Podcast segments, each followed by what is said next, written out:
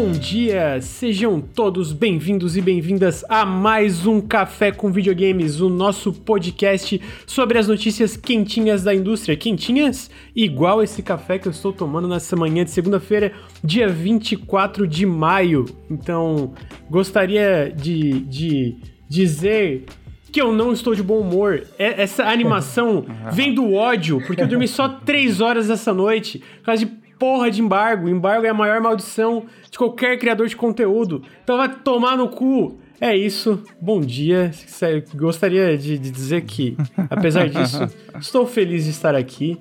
E queria saber os meus colegas é, Luir e Henrique Antero, como é que vocês estão? Vocês dormiram bem? Vocês tiveram... Eu sei que o Henrique não dormiu. Eu sei que o Henrique não dormiu. Eu, eu, eu dormi mais do que tu. Tô um pouquinho melhor.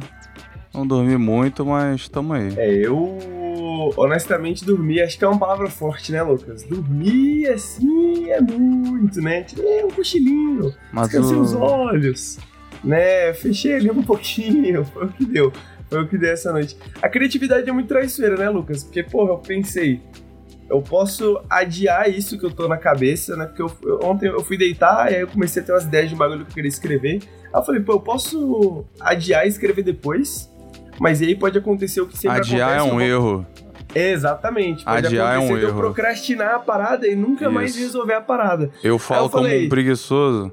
Vou só anotar umas ideias. Aí eu comecei a anotar, mano. Deu duas, três horas depois, já era seis da manhã. Eu, puta que pariu, Mas é isso. Mas, ô, sabe qual é o truque, mano, para mim? Eu acordei, eu acordei, tomei um banho. Nossa, acordei tipo assim, ó. eu quero viver. Aí eu tomei um banho, tá bem frio. Tomei um banho, já acordei. Aí eu tomei um banho, aí eu fui lá, fiz um café, já botei roupa lavar, já estendi roupa, já fiz a porra toda. Eu já, então tá, vamos nessa merda aí, café com videogame, vamos lá, podcast. videogame é bom demais, é, é isso o, aí, pô. O meu segredo foi Brasil Game Show, mano. Eu coloquei o Brasil Game Show torando aqui, tava até cantando aqui na, na reunião, chat, porque esqueci de mutar, velho. Aí eu falei, mano, só o Brasil Game Show pra me animar agora. Aí eu abri aqui, pai, Jordan Peele, não sei o que, tomar no cu, caralho. E aí o Lucas ouvindo tudo assim, quietinho. Acontecendo. Ele acordou animado, né? eu, pô, tentando trazer aquele hype, né, chat? Tentando dar aquela animada. É. Ah, mas é, antes da gente entrar aí nas notícias, entrar na, na, nas notícias, cara, 40, edição 40 do Café, caralho. É, eu queria lembrar que o Nautilus ele é financiado coletivamente, então se você gosta do nosso trabalho, fica o meu apelo é, para você considerar apoiar em apoia.se barra Nautilus ou picpay.me barra canal Nautilus. É, faz toda a diferença, qualquer apoio, vocês entrando lá vocês podem apoiar, e aí tem umas recompensas diferentes para cada... É, para cada tier de apoio e etc. Então fica aí o meu, meu pedido, se vocês curtem nosso conteúdo, considerem apoiar para a gente continuar fazendo podcasts, vídeos, etc. na internet. Inclusive, dentro desse assunto, eu gostaria de agradecer dois apoiadores que permitem que a gente continue existindo, o Hugo Medeiros e o Gibra. Muito obrigado pelo apoio de vocês, faz muita diferença, gente. Para além disso, eu queria é, lembrar que vocês podem também dar um sub aqui no canal, vem aqui em twitch.tv barra Nautilus Link, se você está escutando no feed, e dar um sub aqui, você, se você assina o Amazon Prime, você pode dar sub, ajuda muito, faz muita diferença, pro canal tá sendo uma diferença gigantesca. Queria lembrar também que agora, que agora é, vocês podem dar Prime e dar sub gift e outras coisas é, através do Pix. Olha só, se você vai ali em, é, para assinar, você pode ir lá no PagSeguro. No PagSeguro tem a opção de assinar o canal ou da Bits com o Pix. E também você pode dar é, subs gifts agora com o Pix. Então facilitou ainda mais você ajudar o canal a continuar existindo. Se você não consegue apoiar com sub, se você não consegue apoiar no Apoia-se, etc., não consegue apoiar fazendo doação, tudo bem. Escute o podcast, mande pro amiguinho, mande pra amiguinha, mande pros amigos, vejam os vídeos lá no youtube.com/barra Nautiluslink. Divulgar o nosso trabalho faz muita diferença também. Então, de qualquer forma, fica meu agradecimento já às 210 pessoas aqui às 9h40 da manhã escutando o podcast com a gente. Então, né, muito obrigado. É... O Grande é brabo, mesmo sem sono, sem porra nenhuma, ele já tem o negócio no talo aí, prontinho. É muita prática, né, cara? Muita prática. 40 Agora cafés, tô... mais não sei quantos periscópios. Experi... Nada substitui a experiência, né, cara? Periscópio tem quantos?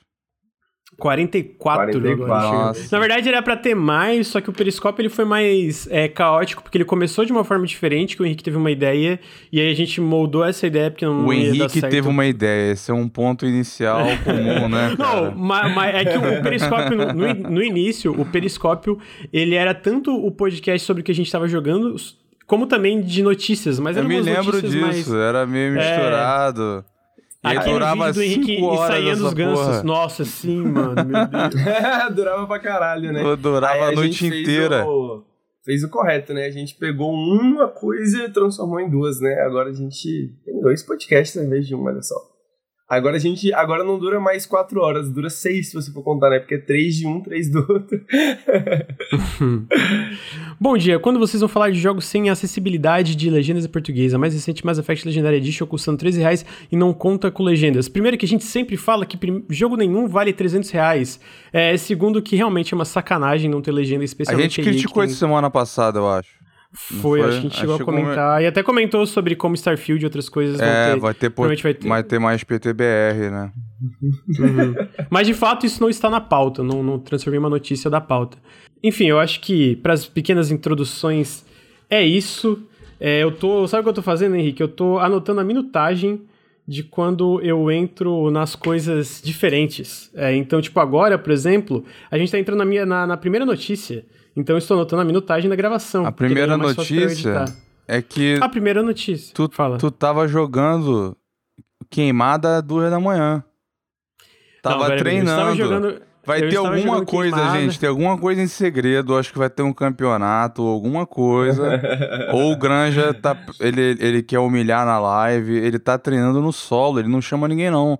É só no X1 na queimada. Aliás, o jogo é divertido, né? Foi maneiro aquela. Aquelas partidas. Cara, é, é fantástico. Eu quero fazer mais live. É... Eu tô achando o jogo incrível. Provavelmente eu vou falar do periscópio dele, entrar mais detalhes depois jogar mais na, na quinta-feira, mas tô amando o jogo, muito bom o, o Knockout City, sério, muito legal mesmo. E eu não estava jogando às duas da manhã, eu estava jogando meia-noite e pouco. É. Porque. eu não, mas, mas eu entendi que tá sacanando. Mas porque eu tava assim, eu tava editando. Ontem, pra quem não sabe, eu estava editando uma análise que vai sair hoje meio-dia no canal é, no embargo. E aí eu tava editando desde as 6 da tarde, 5 da tarde de um domingo. De um domingo, editando. Aí chegou meia-noite e falei, mano, vou dar uma pausa. Vou dar uma pausa para jogar um pouquinho de videogame, né? É, eu posso, pô. Prestem, sou, prestem atenção nessa análise aí, galera. Vai ser e interessante. Meio-dia. E aí, o que aconteceu foi o seguinte. Cheguei no grupo de apoiadores do Nautilus, inclusive quem dá sub por mais de dois meses pode entrar nesse grupo, é, e também quem apoia na, na, na, nas plataformas de apoio, tem, a gente sempre manda e-mail e, e tem lá na, na aba do Apoia-se os links pros grupos, né? Pro grupo de Telegram. E aí veio gente cobrar, pô, Lucas, por que, que não tá jogando com a gente? Pô, eu, caralho, eu não posso dar uma pausa no meu trabalho para jogar umas partidinhas de queimada de bolinha? De, de, de porra, porque eu sou cobrado também. dando sozinho. Porra, caralho. Pô, mas o modo X1 é mó legal, mano. O modo X1 é tipo um mini Battle Royale, tá ligado? Eu quero enfrentar o Luir e o Henrique nesse modo X1 pra provar de ah, verdade ah, que é o verdadeiro tá, gamer tá, desse canal. Tu tá todo treinado nisso aí, meu irmão. Eu sou. Não, é, tu não pode jogar. Eu sou na filosofia do filme Dodgeball, tá ligado? É só na cara e na coragem, entendeu? Hum, se, hum. se tu esquiva de uma chave de fenda, tu esquiva da bola, é isso aí. Você não lembra dessa cena? eu lembro dessa cena. Eu não lembro. O cara, eles chamam o cara é que é a suposta lenda do dodgeball. Aí ele chega assim na quadra, aí ele bota eles alinhados assim, ele pega uma chave de fenda e arremessa no maluco. Ele fala. Aí pega assim, machuca, né? Ele fala: Ó, se tu consegue. Se tu consegue desviar de um, uma chave de fenda, tu consegue esquivar de uma bola. Depois ele manda desviar de carro e tal. Esse cara... jogo me lembra desse filme toda hora, cara. É muito, oh, é muito legal o jogo, mano. Não, oh, tem, teve uma, eu, a eu, parte eu gravei final toda é, é, excelente, é excelente. É muito Mas bom. tá aí, paralelos entre cinema e videogames Fica também, aí a recomendação, a comédiazinha. Aliás, Henrique, qual que qual que é o nível lá de apoio que recebe o bagulho? Porque o Henrique do nada veio esses dias e falou assim: Ô, Luiz, tu grava um áudio aí pra mim, tu recomendando algum filme, livro, ou música ou não sei o quê. Eu falei, ué. Tá, ué. mas é, pra, pra que que é isso aí? O que que tá rolando? Ele, não, é pra newsletter aí, então eu não sei direito como é que vai funcionar isso aí, mas É, alguém vai receber essa recomendação aí. Nova... É, os apoiadores a partir de 15 reais, né? A gente teve essa mudança no, no Apoios. Uh, que a gente enviava todo mês wallpapers. Bom, a gente enviava, né? A ideia era enviar todo mês wallpapers. Agora a gente envia uma, um, um mês wallpapers, outro mês newsletter. E aí esse mês vai ser o primeiro mês da newsletter. A gente vai publicar o... essa live no YouTube, inclusive, né? Essa semana. Vai é, no YouTube secundário, no caso, né? Então a gente, quem, quem não pôde assistir o RPGzinho vai poder assistir se quiser. Se não quiser, também não precisa. Sei lá, faz o que você quiser da sua vida, eu não sou seu pai, tá ligado? e vai ter newsletterzinha com a recomendação do Luiz, né? Então eu quero, quero, quero trazer as recomendações do Luiz, porque o Luiz é um cara culto, né? O Luiz entende de filme, entende de música, de livro, né? Não, então... nem tanto, mas é, recomendação de filme tem infinito. Enquanto tu ficar pedindo, eu vou ficar mandando lá. Manda em live também. Não sei se ficou é isso, bom. Depois show. a galera que receber aí comenta.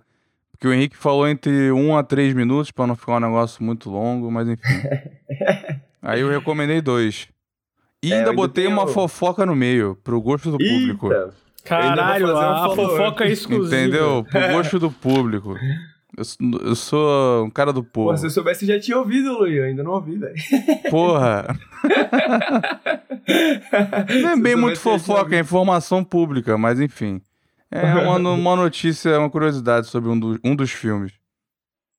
Ah, alguém comentou no chat, eu vou fazer isso com link com a, com a primeira notícia, que alguém comentou no chat que o Ricardo é o, não apoia o canal porque o Ricardo é o maior fã de Cyberpunk. E de fato, eu acho uma ótima razão para não apoiar o canal. Mas sabe que jogo Cyberpunk tá para sair, recebeu uma data de lançamento, Luiz? Olha a ponte! É, olha só, sabe que jogo que é? O jogo The Ascent, ele foi anunciado faz tempo, ele é um jogo isométrico, é isométrico de ação e RPG, desenvolvido pelo estúdio Neon Giant. É um estúdio pequeno, um estúdio relativamente novo, se eu não me engano ele é sueco, mas eu posso estar falando merda porque eu realmente não lembro agora a nacionalidade. É, ele vai ser, ele recebeu a data de lançamento que vai ser dia 29 de julho para PC, Xbox Series X, Xbox Series S X e Xbox One. Vale lembrar que esse jogo vai estar no Game Pass de PC e console no lançamento e que ele vai ter crossplay e cross-save dentro do ecossistema da Microsoft. E que tem um janelinha. Eu acho engraçado que a gente foi. O janelinha tem, tem um janela que eu escrevi, legal. Que a galera aí fez escreveu. aí, ó o link aí. Fala mais aí do, do estúdio, da proposta do jogo. Claro que agora tem mais info, né? Tem mais gameplay. Teve a galera uhum. elogiando, né? Falaram até o tamanho da duração, mais ou menos. Achei bom. Eles falaram que é na faixa de 15 horas, né? Uhum. Então, se... Eu acho que 15 horas é tipo main story, né? Tipo, é. pra tu fazer com, com side quest, etc. É, pelas, deve dar mais. Se tudo der certo, rola live aí co-op, mas aí vocês cobrem o senhor Granja. Sempre eu, né? Mas acho que rola assim. inclusive, eu, eu, eu tô na dúvida agora. É, é copy pra até quatro pessoas esse jogo, né? Do que? O, o... Do The Ascent é, é, é, é. é pra quatro? É pra quatro, né? É, não, o jogo parece muito legal e, como falou, tem um janela indie no nosso canal. Eu acho que é um. Eu fico muito feliz que o Game Pass tá recebendo cada vez mais desses lançamentos. Ele não é um AAA nem nada do tipo, mas ele é um jogo mais um perfil mais conhecido, mais hypado assim. E eu fico feliz porque, tipo, jogo co-op, dentro do Game Pass é sempre mais fácil jogar co-op com todo mundo, juntar todo mundo pra, pra fazer o copzinho da galera, né? Então, tipo, esse aí especial é esse isométrico, tipo, ele é um twin. É, é a mecânica dele é meio que um twin stick shooter. Então, tipo, com gatilho. É, com gatilho, desculpa, com o analógico esquerdo tu controla o personagem, o direito é a mira, né? Tu gira o personagem para mirar ao redor. E eu acho que não tem muitos jogos desse tipo hoje em dia, especialmente com esses valores de produção e né, não, com, com a temática esse visual, né? Os é temas que ele aborda. Né? A galera que falou nos previews elogiou o mundo do jogo, que é o que eu mais comento ali no Janela, né? Que é o que mais tinha informação na época. Só pra falar na questão do co-op, né? O co-op é para quatro, mas é...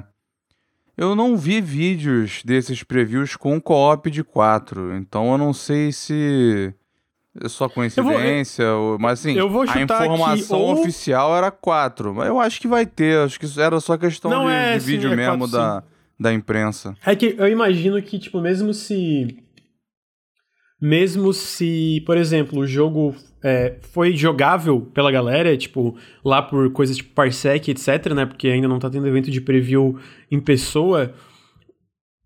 Já é mais complicado tu fazer um evento desse para um jogo single player, né? Solo, imagina, tipo, co-op quatro pessoas, né? Então eu imagino que talvez, tipo, não tinha possibilidade de tu botar quatro pessoas jogando para testar, né? Mas eu tava Tava dando uma olhada aqui, é quatro, é quatro pessoas sim o co Não, é quatro. quatro. A informação sempre foi essa. é quatro, é mudou. quatro. Confirmei aqui. Confirmou, obrigado. Tá no, e, tá no janela, parece... porra. Confirmei no janela do Luiz lá. Olha aí, que beleza. Link, Olha lá. Traga Olha. informação confiável. Mas é isso. É, o mundo do jogo parece ser um destaque, né? Pra dar um resumo do resumo a humanidade já alcançou viagem né, intergaláctica e tem esse planeta onde tem uma arcologia. Isso aí é explicado lá no vídeo, que é essa mega estrutura aí onde rola o jogo. E aí logo no começo você é meio que um, uma, um cara que é massa de manobra, assim, um, um Zé Ninguém, e dá uma merda geral lá nessa, nessa cidade, no planeta e você fica no meio de umas brigas entre facções e, e, e gangues e tudo.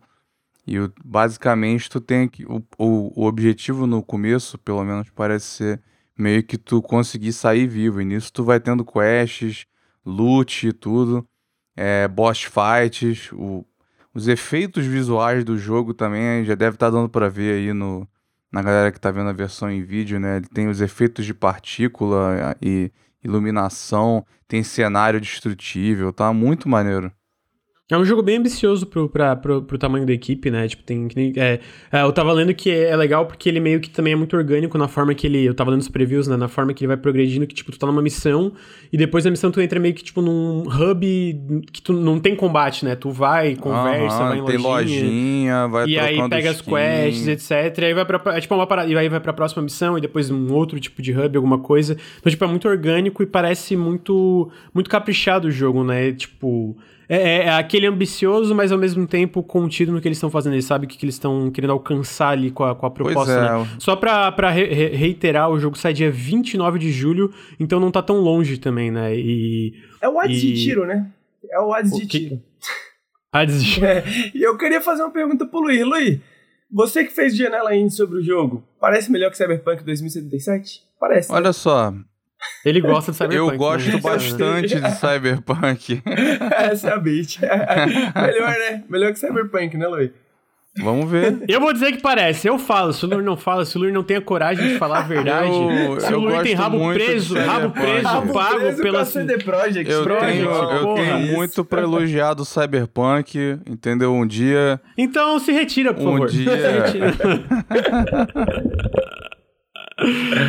Eu tô falando, cara, eu tô tentando, porque uma hora eu vou convencer o CG a sair do, do exílio dele de, de vídeos e a gente vai de a gente voltar falando de Cyberpunk.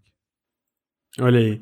Olha por quê? Sabe isso por é uma, quê? Isso, isso é uma, uma, uma, uma, São palavras arriscadas, hein? Sabe por quê? Porque o jogo vai ter um 2.0 e vai ficar foda. Hum, Peraí, 2.0, eu diria, vai ter um 1.0, né? É, é então, eu ia, eu ia, comentar sobre isso. Aqui no chat comentaram que o The Ascent nem saiu ainda e já tá mais completo do que o Cyberpunk.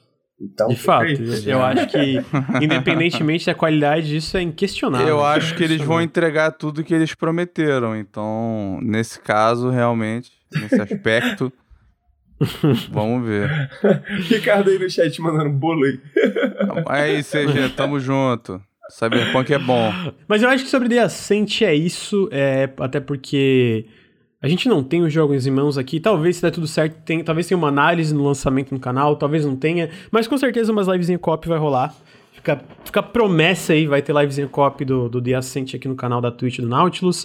Ah, mas é, e aí, entrando dentro do lance de, de, de Game Pass e lançamentos, e coincidentemente, ah, também sobre jogos top-down.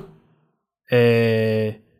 Outro jogo que foi confirmado para o Game Pass no lançamento é um jogo chamado The Rift Breaker. Esse não tem data de lançamento. Ah, ele é um jogo visto de cima para baixo, onde você controla um mecha e você meio que tá colonizando, entre aspas, não é colonizando a palavra, tu tá explorando os recursos de um planeta alienígena. Não, tá colonizando, Henrique... é bem colonização, não, né? não, mas é que é, é, eu digo que não é colonizando porque tu, tu, é uma pessoa e um robô, né? Então, tipo assim, talvez seja o, o, início de um processo de colonização, mas eu digo que a ideia é mais explorando ah. os recursos, talvez preparando o terreno. Mas assim, é, como o Henrique. O, é, é, é isso já com certeza atrai o Henrique, porque o, o Henrique ele é bem pró-colonialismo e pró-capitalismo. A gente sabe disso aqui no canal. É, mas para além disso, eu joguei a demo desse jogo, então eu trouxe essa notícia porque a demo desse jogo, para quem curte um jogo meio RTS, ao mesmo tempo que é de ação, ao mesmo tempo que tem uma pegadinha de tower defense bem dinâmico, ele é bem legal, cara. A demo Não, é bem o, legal. O Granja, ele, ele, é bem desafiador, fala. Ele é tipo um, você tem o base building de RTS, Exatamente. Só que aí, para pegar o recurso, você não manda é, unidades com várias pessoas. Você vai é, na marra. Não tem unidade. Roubar. É, só é, tem tu. Só tu vai na tu. marra, tu pega tudo, tu volta, tu expande a base e é isso, né? Cara, e é, é muito. É isso. E aí tu tem que. também Fala. pegam coisas, né? Isso, tu conta. A, a, tu é meio que tem uma parada um pouco de, de factório, esse tipo de coisa, no sentido que é muito automatização, né? Tu cria essas coisas para coletar energia, coletar recursos, e aí tu cria bases diferentes, aí tem teleporte, mas o lance é que, tipo, tudo, tudo quem faz é tu. É tu e, e esse mecha, né? Tu, tu, controla esse mecha. Não existe unidade, não, O mecha tem, tem humano dentro? Tem, é uma, uma mulher, uma cientista. É porque senão não, não seria tem... um mecha, né? Seria um robô, tecnicamente. Certo? É? Não? Mas se tem, se tem, um, se tem um humano dentro, é um... É um... Ah, entendi, é, é um robô. E se tiver um uma IA super não, pera, avançada pera, pera, copiada de um humano? O contrário. Tem um humano dentro. O, o, contrário, né? Tipo assim, se tem um humano dentro, é um mecha. Então, um mecha. é um veículo, né? Senão é um, é um veículo, é isso. Então eu me falei robô, errado. O robô, o robô anda sozinho, né? Eu não sei. O, o Tony. Eu, eu tô tentando lembrar das discussões do, 20, do 20th Century Boys, porque eles discutem muito sobre isso no, no mangá.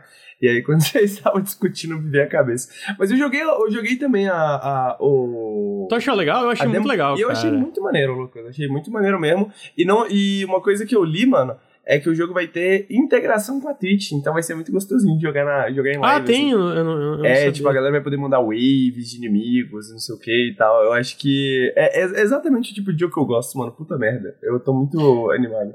É, eu, eu, eu joguei a demo e eu achei muito legal. Tipo, ele é, ele é muito caprichado, ele é muito bonito. É, eu achei, pô, é, visualmente ele é muito, muito bem feito, as animações, efeitos, etc.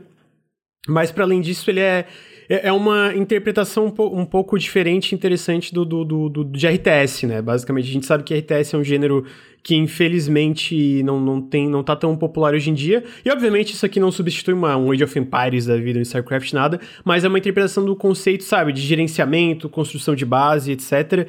E cara, é muito legal porque o, o jogo, quando os inimigos, né, são esses alienígenas, né? Então, tipo, pensa algo meio é, quando tem um Zerg Rush no StarCraft, ou quando tem, sabe, aquele filme Star, é, Starship Troop, Starship Troopers, isso mesmo. É isso, né? Quando vem aquela onda de insetos. Porque a, os inimigos desse jogo parecem isso, meio que insetos gigantes, né? É. São essas criaturas, assim. E ele, e ele tem essa pegada meio factório até, né? De tipo, você uhum. tem que criar esses sistemas, digamos, de produção de uma maneira eficiente, né? É, de automatização. Pro... Exatamente, né? processar a matéria-prima ali e tal. E, mas engraçado, tu fala do Zerg Rush, porque o Mecha me lembra muito os Protoss, tá ligado? Ah, lembra um pouco mesmo. Até, até a lâmina dele, né? Parece Exato, a lâmina daquele, da unidade do, do, do Protoss. unidade, exatamente. Uhum. E aí, porra, é, a animação um pouquinho similar assim, aí parece muito, né? Um Protoss, um Protoss solitário no uhum. meio do, do universo, assim, contra Zergs infinitos, tá ligado? Eu leria, esse, eu leria esse livro de StarCraft. Pode produzir, Blizzard. Pode Uma, mais crédito a Games Workshop, né, pô? É verdade, né? Que, é que é o original disso aí. O StarCraft roubou na cara dura isso aí tudo. Mas ah, é... simplificou de um jeito que o leigo entende, né, Luiz? Então tem seu mérito. É verdade. Tem pra tu pegar mérito. o Warhammer, tu tem que ler quatro bíblias, sete é, Não, a, a estética toda, né? Independente da, da, da, história. Só pra não, não ser esquecida, porque é, é injusto. O, o, o, o Luir, o Luir é, é, é, puto, com, fica puto com essas coisas. Né? Pô, não, não fico caralho, não. Warhammer. Eu tô zoando, eu tô CD, CD Projekt. Games Workshop, né? E Wizards of the Coast, as três, as três empresas que o Luiz passa pano. É verdade. eu, é... eu passo pano? mordeu, mordeu mente. Mordeu. é. Mas é só pra, pra reiterar aqui, o The Rift Breaker. Eu não entendi de onde veio o Wizard, mas beleza. é RPG, né? eu, eu, eu, acho que eu confundi, mano. Não é o Wizard of the Coast DD, né? É o Wizard of the Coast É, o Wizards né? of the Coast DD, mas eu, eu critico o que eles fazem com o DD. Ah, é, ah, é verdade. E eu é tenho verdade. ranço de Magic. Ah, não, mas ninguém sabe, né? Ninguém precisa saber. Hum. pra piada funcionar, né? É, mas o, o, The Rift Breaker, então, ele vai estar no Game Pass de console e de PC. Ele vai estar nos dois, né? Então, o nome desse jogo, para quem tá perguntando aqui, que o jogo tá na tela The Rift Breaker, para quem tá escutando The Rift Breaker também. Ah, e ele vai ser lançado mais pro final do ano, ele não tem uma data de lançamento diferente do The Ascent que a gente falou anteriormente.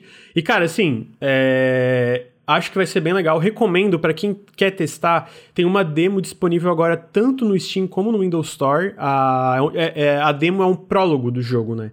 A demo se passa antes de quando o jogo vai se passar. E, cara, de verdade, eu, eu para quem curte esses, esses jogos, ele é meio que isso, ele é uma mescla, né? Interessante. Ele, ele puxa um pouco da parte de base building de RTS, a parte de automatização de algo como Factorio, um jogo de ação visto de cima para baixo, porque ele é muito rápido e tem a parada de desviar e correr e tal, né? Porque ele só controla esse mecha. Então ele é bem a, interessante. A, a, colonização de Civilization, né? Mais ou menos. É dentro do conceito, né? Mas, mas enfim, é. Ah, e ele é bem impressionante quando vem um 4 pilhão de inimigos. Ah, obrigado pela, pela, pela observação, Edmar. Caralho, também vai ser é pra... muito inimigo, né, velho? É vai, vai ser pra PlayStation também. Eu esqueci de comentar, eu tava citando mais que é por causa do, da parte do Game Pass, mas ele também vai sair pra PlayStation. Pra Switch, se eu não me engano, não vai, porque nem sei se Switch necessariamente roda, mas vai sair pra PlayStation, pra Xbox. Perguntaram se tem co E vai ter No Xbox vai ter. Não, não. Vai? Ah, não, pera, eu confundi os jogos. Eu não dormi, gente. Tava falando de, né? Eu acho que esse aqui não vai ter multiplayer, não. É só, é só um mesmo. É, então, esse é o The Rift Breaker, para quem está interessado em pesquisar o jogo. Uh, ele é bem legal e não tem data de lançamento para fora um, um, final de 2021 aí. Uh, a próxima notícia é uma que eu achei interessante, o, o, comentário aqui sobre PlayStation no chat. E a gente sabe que ano passado um dos jogos mais bem avaliados aí da geração foi o The Last of Us Part 2. Uh, e é, teve uma notícia recentemente, faz um tempo, eu até comentei num café com videogames, que a Annapurna Interactive, ela abriu um estúdio... É, um estúdio de desenvolvimento interno, basicamente. Porque a Annapurna geralmente publica jogos, né? Pensa, tipo, ela publica jogos da... É, do pessoal do Outer Wilds, né? Eu esqueci o nome agora, mas... Que é o pessoal da Moebius, eles publicam jogos do é, do pessoal que fez o The Pathless. Geralmente eles publicam jogos de desenvolvedores independentes, esse é o meu ponto. Só que agora, recentemente, eles abriram um estúdio interno dentro da Annapurna, eles estavam contratando diretores e isso e aquilo.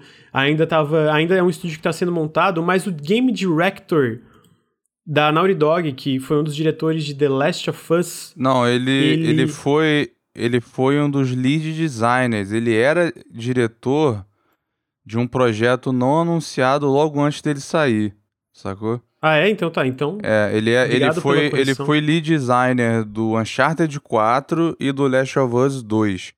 O diretor do. É porque a.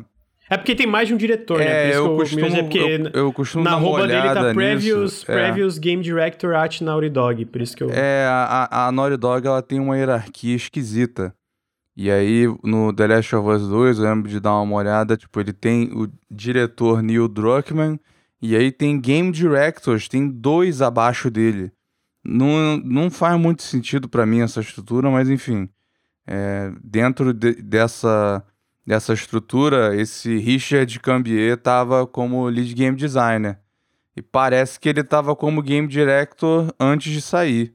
E aí ele agora assumiu esse posto aí na, na Burna. Ah, de, de, qualquer forma, eu, eu acho o game design do The Last of Us fantástico. The Last of Us Part 2 eu acho fantástico. Então, tipo, acho que é uma. Uma notícia interessante. A gente sabe que, que, que tá tendo, tem uma matéria muito boa no Windows Central. Tem muitos desenvolvedores sênior, né? De desenvolvedores experientes que estão saindo de grandes estúdios, de mega, é, de mega estúdios, esses de 300, 400 pessoas, para montar estúdios menores por causa das realidades de, de mega produções. Às vezes não é nem necessariamente o crunch, vamos dizer, apesar de a grande maioria ter crunch, mas também de como tu vai aumentando a equipe muda um pouco a dinâmica da criatividade, o impacto que tu tem no jogo, etc, né? Então, muita gente está saindo para é, montar estúdios menores, para fazer parte de estúdios menores, ainda mais com a democratização e o avanço das ferramentas de desenvolvimento de jogos hoje em dia, né? A gente tem. A gente vê equipes menores criando jogos visualmente e, e, e muito impressionantes e também dentro do escopo, né? O próprio o The Ascent, o Kena, eu posso citar vários exemplos aqui, né? Então agora ele foi como diretor desse novo estúdio interno da Annapurna. E a Annapurna a gente sabe também que eles publicam jogos dentro do âmbito independente, jogos é, com orçamento maior. A gente pode chamar daquele negócio é, Triple I, é, que é basicamente jogos independentes com escopo maior, né? Tipo algo como Hellblade, por Double exemplo. Double A acho que é melhor que Triple I, é meio, é meio esquisito, é, não, né? É, é, na verdade, os termos eu, eu, eu brinquei porque os termos são muito. Hoje tá ficando cada vez mais é, difícil especificar tá ficando difícil, né? né? Porque, assim, há poucos anos. Poucos anos, sei lá. Bom, cinco, sei lá. Ou um pouco mais, uns oito. Um AAA custava 40, 50 milhões de dólares. Isso já era AAA. Agora o AAA custa 200. O Halo Infinite custa 500 milhões, né? é, é rumor, né? É rumor. Não, rumor. não. É, é por aí, cara. Se você fizer a conta com a quantidade de funcionário por ano, salário médio, terceirizado, o Halo Infinite vai dar 500 milhões, cara. Pelo menos 400 e pouco milhões. Pelo menos. O Last of Us 2 também foi Luiz, por aí. Especulação Luiz. Não, especulação Luiz. Tudo especulação, Selo, tudo especulação. Especulação. Selo, é porque a gente não tem os números oficiais, entendeu? E eu, e eu sinto que a gente pode especular, mas o fato é que é difícil saber os salários, porque, por exemplo, dentro da parte de terceirização, é, a gente teve uma matéria, é, um, um vídeo de YouTube recentemente falando sobre é, como muitas empresas é, asiáticas são contratadas, especialmente algumas chinesas etc., é, em condições muito precárias, né? Então, tipo, o salário que esse pessoal recebe é muito menor do que, tipo, talvez o time principal ali dos Estados Unidos e etc. Mas não, então, só, mas não só isso. Por isso que, eu, por isso que eu que eu fala, ia só comentar, o detalhe que me deixou, que, que eu, pra mim pode parecer complicado, porque, tipo, acho que não dá pra presumir que eles estão trabalhando só no Halo Infinite, dá? Tipo assim, não tem outros jogos em pré-produção? Tem, não, eles têm tem, outras tem coisas, mas, é, mas então, olha só, o que eu tô falando... Eu não sei se isso leva, vai o dinheiro pro... Sacou? Tipo, o salário anual não é só do Halo Infinite, né? Tipo assim, é do Halo Infinite, mas tem outras coisas envolvidas também. Mas, olha... mas, eu, mas eu entendi o ponto do Luiz de qualquer forma, é caro, de fato. Porque é já teve entrevista, por exemplo, é. teve uma, uma produtora da EA, se eu não me engano, que numa entrevista falou que se você tem um estúdio na Califórnia, na época, isso, isso já deve ter alguns anos a entrevista, ela falou assim: é, a média para você fazer a conta, rule of thumb que eles chamam, né? Só para você dar uma estimativa, é 10 a 15 mil por mês por pessoa. Então você faz uma regra de 3 aí e dá para você estimar o orçamento do jogo. O Halo Infinite, só a 343 tem 750 empregados. Só a, só a 343. O Halo 5 é de 2015. Tá? O jogo vai ter 6 anos aí. Eu não sei mas é, quantos é, dos tá, 750 estão é, é, é no Halo, o, mas ainda tem mas, esses 750. Mas, tem terceirizado, tem um marketing enorme. De novo, a especulação, porque, tipo assim, não é. O tempo que foi feito não foi só no Halo Infinite, por exemplo. A gente sabe que uma parte da, do desenvolvimento de algo como The Last of Us Part 2 ou, ou do Halo e tal, é muito na base da tecnologia. Então, tipo, os primeiros dois anos, por exemplo, na verdade, é, talvez menos, talvez mais, não sei, mas a gente sabe que uma parte do desenvolvimento do Halo Infinite foi montando a nova engine, né? Foi criando a Sleep Space e, essa engine por isso não que eu digo, só pro Halo Infinite. Não né? vai, por isso que eu digo, tipo, eu entendo o teu ponto, é muito caro, mas eu não gosto de citar valores e tal, falar, ah, isso, aquilo, porque, de novo, é a gente especulando uma coisa que a gente não, não tem muita ideia, mas o Tudo ponto bem, eu central, especulei, mas olha só, chat. Continua. O ponto central é menos é muito de caro, 300 é muito milhões caro. não foi. Menos de 300 milhões não que foi. é caro pra caralho, está cada vez mais caro, né? E exponencialmente mais caro a, até, né? Porque de, é. de uma geração para outra foi um salto de eu, eu, eu, imagino que, sei lá, de duas vezes, tá ligado? De questão, é, pra né, citar uma fonte que, não, que não, não é estimativa minha, o Sean Lady tem aquela entrevista. É, Pô, tem, logo aí, depois fala, dele né? sair, ele fala de AAA e de 180 milhões de dólares. Ou é, seja, ele, ele, ele não tirou do nada, ele fez, ele produziu algum jogo de 180 milhões de dólares. É, mas e, e se levar em consideração a inflação, né? Porque se, se faz tempo essa entrevista, desses 180 milhões, hoje já vai Não, não é muito tempo não, não é muito tempo na entrevista. Foi, deve ter dois anos, eu acho. Há dois anos. Mas voltando. Opa, dois anos é tempo, hein, Luiz? Oh, mas, é a, tempo, mas a inflação. Aí, não sei se tu ficou sabendo, Luiz. rolou, rolou um bagulho aí. Dois véio. anos. Há dois anos a gente era tão feliz e não sabia. rolou um bagulho pesado aí esses últimos tempos. É, mas, mas assim, voltando pro, pro, pro, pro ponto central, e, é, é, por causa desses valores cada vez mais. É, inflacionados e, os custos absurdos e que a própria quantidade de pessoas trabalhando num jogo e como tu impacta. É, o, é, o The Last of Us 2 né? teve, olhando aqui a fonte, no total, óbvio que não foi o tempo inteiro, foi, teve, teve gente pouco tempo, teve gente terceirizada, teve gente que fez o negócio é, por né, um serviço específico, mas teve no total 2.169 desenvolvedores através de 14 estúdios trabalhando no The Last of Us Part 2. É, isso nos créditos, né? Tu diz, né? É, nos to, créditos do no, no, total do desenvolvimento. É porque isso também, de, eu, eu não gosto de falar especificamente que teve, eu não gosto porque a gente tá noticiando alguma coisa. Então, tipo, é uma coisa que a gente não sabe de fato. Então, tipo assim, o que, que a gente sabe é uma estimativa por créditos, etc, mas a gente não, não sabe isso, isso o impacto. É, isso, isso tem uma matéria falando da quantidade de gente que trabalhou no jogo. Matéria onde? É, é, é, é tem que ter fonte. VG do 47. Eu vou botar Lembra, a fonte aqui. Que o, a galera o fica. O, o, entendeu? O vem aqui na função de analista, né? Então, opinia, o, o, jornalismo opinativo. E, não, eles mas, que, beleza, eles que botar créditos. Mas eu tenho um negócio aqui no café que se eu vou confirmar uma coisa, tem que ter fonte. Não, mas tem que ter fonte. Vamos mandar a fonte. Aí, aí, mandar tá. fonte. O, Lucas é o host oficial. O Lucas tem ó. que manter né? Agora o Luiz pode especular. Você pega, você pega falar, aqui é os créditos, é tem 2.169 pessoas que trabalharam e 163 agradecimentos. É isso. É... Enfim, é porque. 14 o... estúdios diferentes. É, o meu ponto é que é, por, é porque, enfim, muita, muita desvio e a gente não sabe exatamente como isso funciona. Tem muita coisa que às vezes a pessoa trabalha uma semana e acaba acreditada nisso. Por isso que eu digo, a parte de desenvolvimento de jogos, o número de pessoas, etc., é uma coisa muito não especificada e fica muito estranho a parte de, de ser creditado. Por isso que eu não gosto de falar, ah, teve duas mil pessoas trabalhando nisso aqui, porque a gente não sabe exatamente como funciona. Oh, mas, é, mas que eu, que, eu concordo o, com o Luiz que se você trabalhou uma semana no bagulho, você trabalhou no bagulho. Não, eu concordo com isso. O, o, meu ponto é, é, o meu ponto é que, tipo assim, a, a, a dinâmica de como isso funciona dentro de orçamento e como é, isso funciona na parte de desenvolvimento é muito Entendeu? É diferente alguém que trabalhou ali como programador fixo versus alguém que fez o, sei lá, box art do jogo. Que talvez. Deu pra entender o que eu quero dizer, né? Por Sim. isso que eu não gosto de falar de específicos e gosto de falar uma parte mais geral, né? Mas a não de qualquer forma. que a gente tenha dados específicos, né?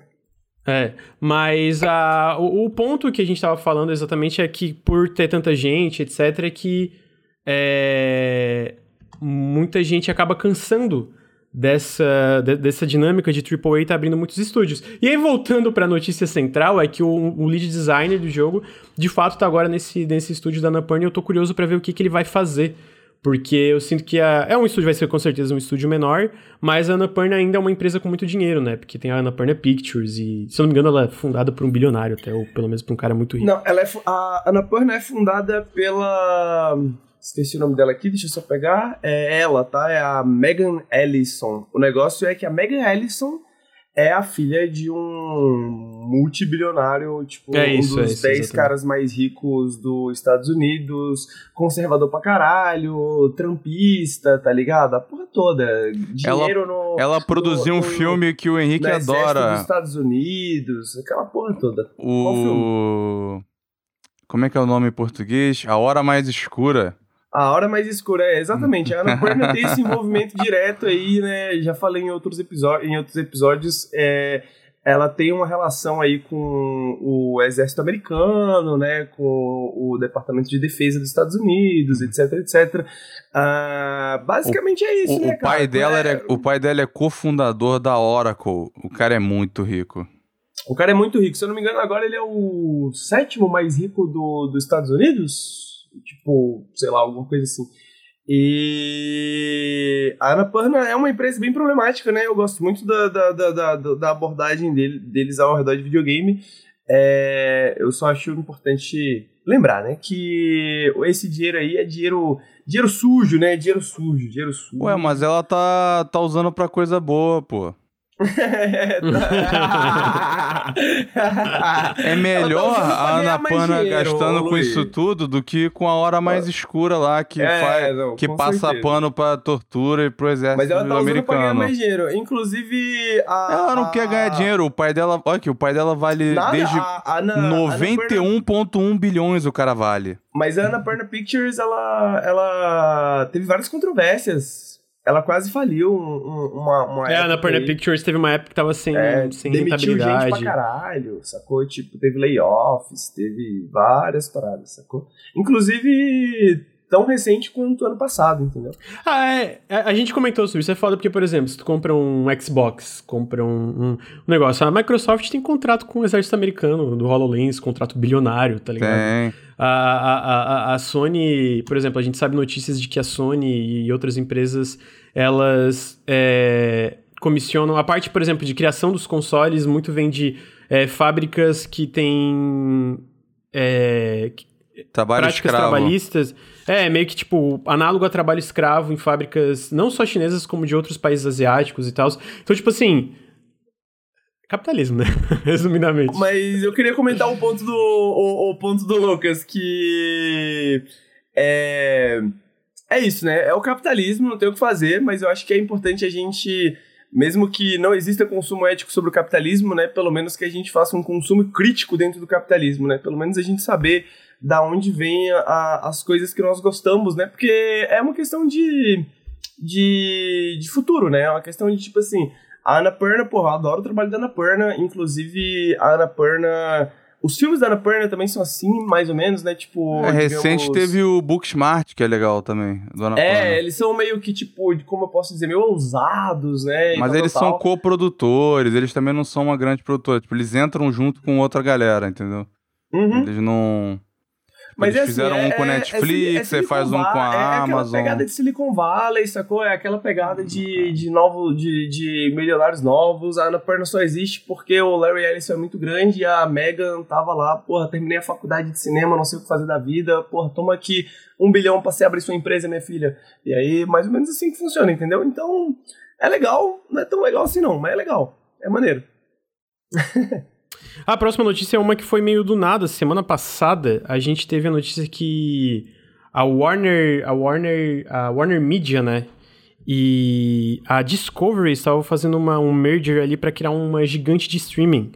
E dentro desse, dessa, dessa fusão aí, porque todo mundo quer fazer um serviço de streaming agora, a, a, Warner, Brother, a Warner Brothers Games, né? Ela basicamente está sendo dividida, né? A gente teve uma notícia que uma parte dela ia ficar com a AT&T e uma parte ia junto com esse, esse, essa, essa fusão. Mas o que, que, acontece é que os funcionários hoje que estão trabalhando na, na Warner e nos, nos projetos, na parte da Warner de jogos, não têm ideia de quem, para quem que eles estão trabalhando. Ah, chegou num ponto que eles ainda não sabem, isso já faz, eu acho que duas semanas que está acontecendo, e eles ainda não têm ideia de quem, para quem eles estão trabalhando, porque ainda é uma coisa que a parte da fusão da Warner ainda tem que ser, se não até aprovada, aprovada por órgãos, é, de, uh, órgãos de regulamentação. É, mas, para além disso, eles estão, tipo assim, eu vi até um, um tweet de um dos funcionários da. Só... Ah, de um do. Fala. Eu só queria só clarificar, Lucas. É, serviço de streaming aqui, no, no caso, né, é tipo um Netflix da vida, alguma coisa assim, não um Twitch da vida. Tá? Isso tá? é, exatamente. Entenderem. Serviço, serviço de streaming da parte de, tipo, de, de seriados, isso, isso, etc. Aquilo, né? Mas o. Aí, aí, dentro dessa notícia, eu tava vendo até o tweet de um dos funcionários falando, cara, eu não sei para quem eu tô trabalhando, só me digam para quem eu estou trabalhando, porque tá nessa. É, tipo, gente, é, teve comentários de tipo, ah, ninguém tava com um emprego em risco e etc, etc, mas de fato ninguém sabe exatamente o que que tá acontecendo ainda, né? Então é uma coisa, primeiro, muito é, volátil, não é uma coisa dentro, uma constante dentro da indústria de jogos aí, né? A gente sabe até é, que é uma. É, especialmente nessa fase de consolidação corporativa, é uma coisa que eu imagino que vai acontecer ainda mais. Mas, para além disso, eu fico curioso o que, que vai acontecer com esses estúdios. A gente sabe que a Warner, a Warner Brothers Games hoje tem a NetherRealm, que é o pessoal do Mortal Kombat, tem o pessoal da. É, o pessoal da Rocksteady, o pessoal da Warner Montreal, que tá fazendo aquele jogo, o, o Gotham Knights, tem, tem, é, tem o pessoal da Monolith que fez a série Shadow of Mordor e estão trabalhando uma nova IP de ficção científica. Então tem muita gente, muitos estúdios aí que estão é, não só nesse limbo, como estão em risco, né, de gente ser demitida, né? Então é uma coisa meio merda e uma coisa meio repentina. Foi meio do nada, tá ligado? Que por um lado faz sentido porque a AT&T tá com bilhões em dívida e etc, então talvez eles queiram vender alguns desses estúdios. A gente não sabe, mas eu achei interessante comentar isso porque, cara, como é que esse tipo de coisa acontece ao ponto de, tipo, centenas e centenas de funcionários não saberem nem para que eles estão trabalhando, tá ligado? É uma coisa muito surreal, velho. Muito bizarro, muito bizarro mesmo. Não sei se vocês têm alguma coisa para comentar sobre, porque a notícia é isso, ela é meio vaga. É, eu, eu... Vamos ver o que vem por aí, né? Vamos ver o que vem por aí. Essa guerra dos streamings não vai, não vai acabar tão cedo. E no fim das contas, eu, eu e acho não vai que acabar a gente bem. só perde.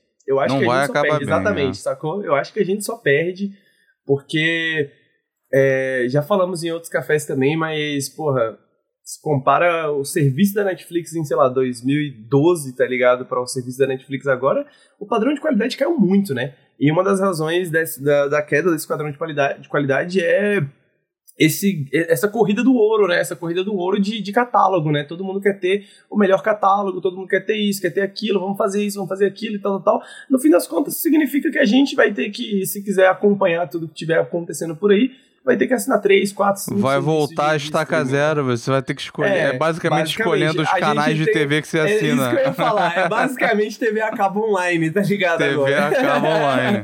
é tipo, escolhe qual.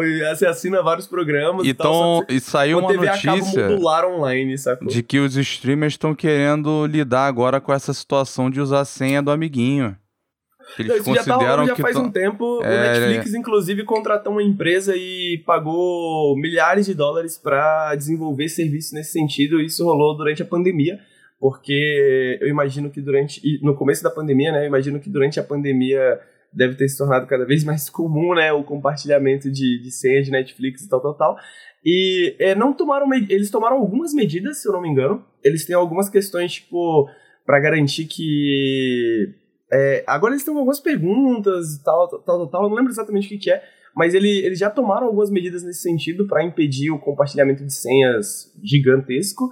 E provavelmente vão tomar mais, né? Então é possível que, sei lá. É, e agora tá, além do Netflix, né, tem Disney, tem Warner, tem é, uma galera grande, né, envolvida nisso, e eles também, eles consideram que estão perdendo bilhões, então eles vão investir uma grana alta pra não permitir isso. É, eles estão Vai ser um tiro no nesse pé, tipo mas, enfim. mas Vai, É quem vai tomar dentro somos nós. Eles permitem telas simultâneas, se não querem é só não permitir. Isso é uma das coisas que, que, tá, que sendo considerada, né? Não só isso, É. mas também ah, você pode compartilhar senhas, mas só com pessoas que moram na sua casa, né? Isso é uma das coisas que tinha sido colocada também. É, a Né, outra era então- proibir isso e aí vender planos em que você pode continuar fazendo isso. Exato. O que, o que faria O Netflix já sentido- tem mais ou menos isso, né? Porque você tem uma- um limite, né, de telas. É, exatamente. O, o, o, que fa- o que faria mais sentido pra mim, e aí, falando nisso, inclusive tem o, a Globoplay, né, que tá entrando pesado, a Globo demitiu um monte de jornalista pra poder... É, é muito engraçado que a Globo, a Globo tá lucrando pra caralho com o Globoplay, mas demitiu jornalistas, independente de estar lucrando mais Jornalista, ator, É, é, bando de funcionário, bando de gente rodando. onde tá o dinheiro é o que importa, né? E ah, o que faria mais, muito mais sentido do nosso ponto de vista, na minha opinião, seria tipo essas empresas conversam, entram num acordo amigável e a gente tem assim, porra, você assina Disney, HBO e Netflix por um preço tal, né? Um pacote, alguma coisa assim, né? Mas obviamente que isso não vai acontecer, né? Obviamente que isso não vai acontecer. É, tem um do futuro. Globoplay com o Disney, eu acho, no momento. Mas isso também é uma coisa temporária, né? E também porque a Globo não compete no mercado internacional, né? Pois E é. a gente não é sabe diferente. se a gente não sabe se a T&T, né, com a Warner Brothers vai chegar ao ponto de querer competir no mercado internacional, né? Tem muitos Ah, custos que, que, que surgem surgem disso. Eu, eu, eu acho que vão, né? Eu acho Eu que acho vão. que pelos T&T canais que o History tem e pelo conteúdo que a Warner tem, né, o catálogo deles, eu acho que eles têm o suficiente pra para fazer essa tentativa. Não é, acho é, que vai ser. Acho. Eles não têm o mesmo poder da Disney, mas eles ainda têm um catálogo forte, né? É. E ainda tem a. Só que é uma é, a competição dura, ainda tem a Amazon, a Apple tá investindo pesado, essa galera aí tá fazendo projetos cada vez maiores, né? A Apple tá financiando, não sei porquê.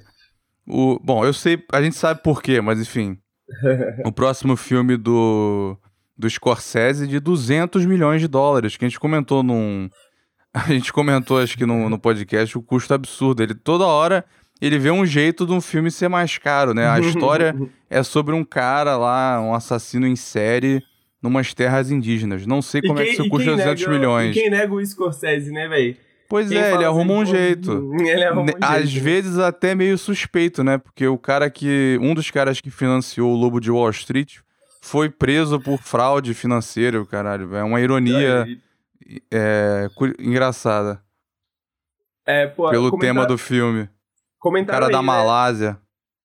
É, exatamente. O, o a AT&T, né, para quem não conhece, ela é um dos maiores conglomerados do, dos Estados Unidos, né? Eles eram uma empresa de internet, né, se eu não estou enganado. Um, um, uh, eu sei que eles fazem de tudo um pouco, né, hoje em é, dia. É, telecomunicação, eles, eles eram... É... O principal era é, telefone móvel.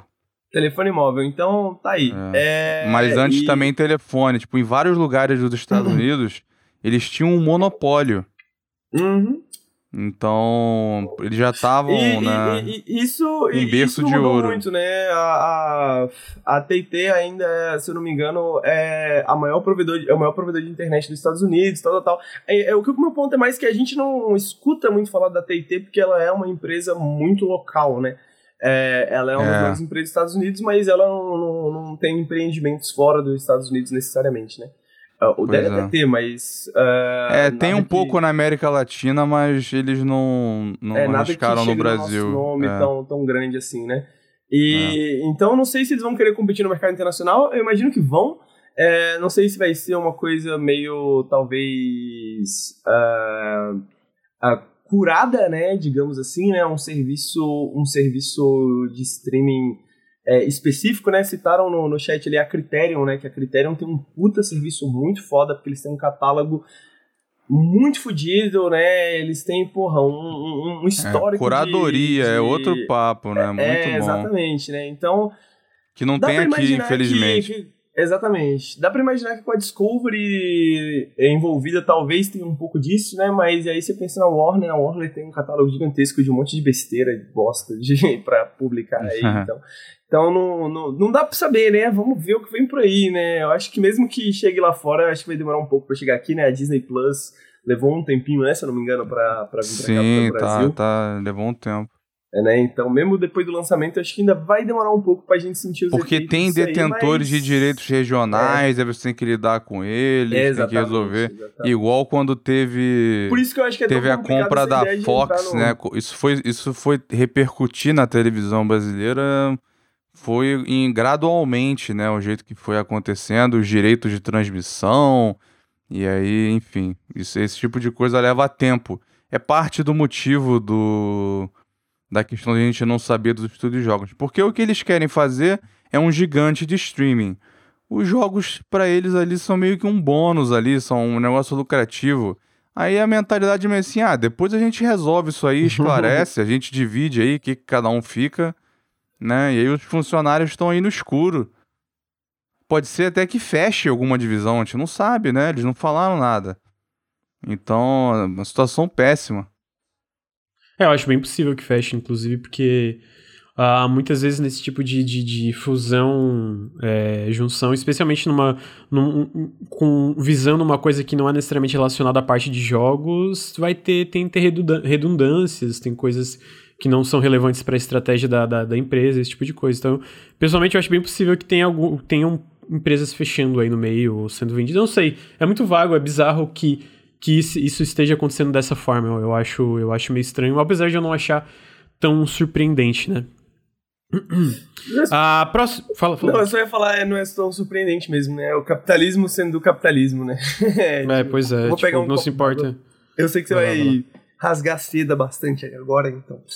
Não, eu vou pular, eu vou pra próxima para depois rasgar seda. Ah, entendeu. A, a próxima notícia, na verdade, é sobre Hollow Knight.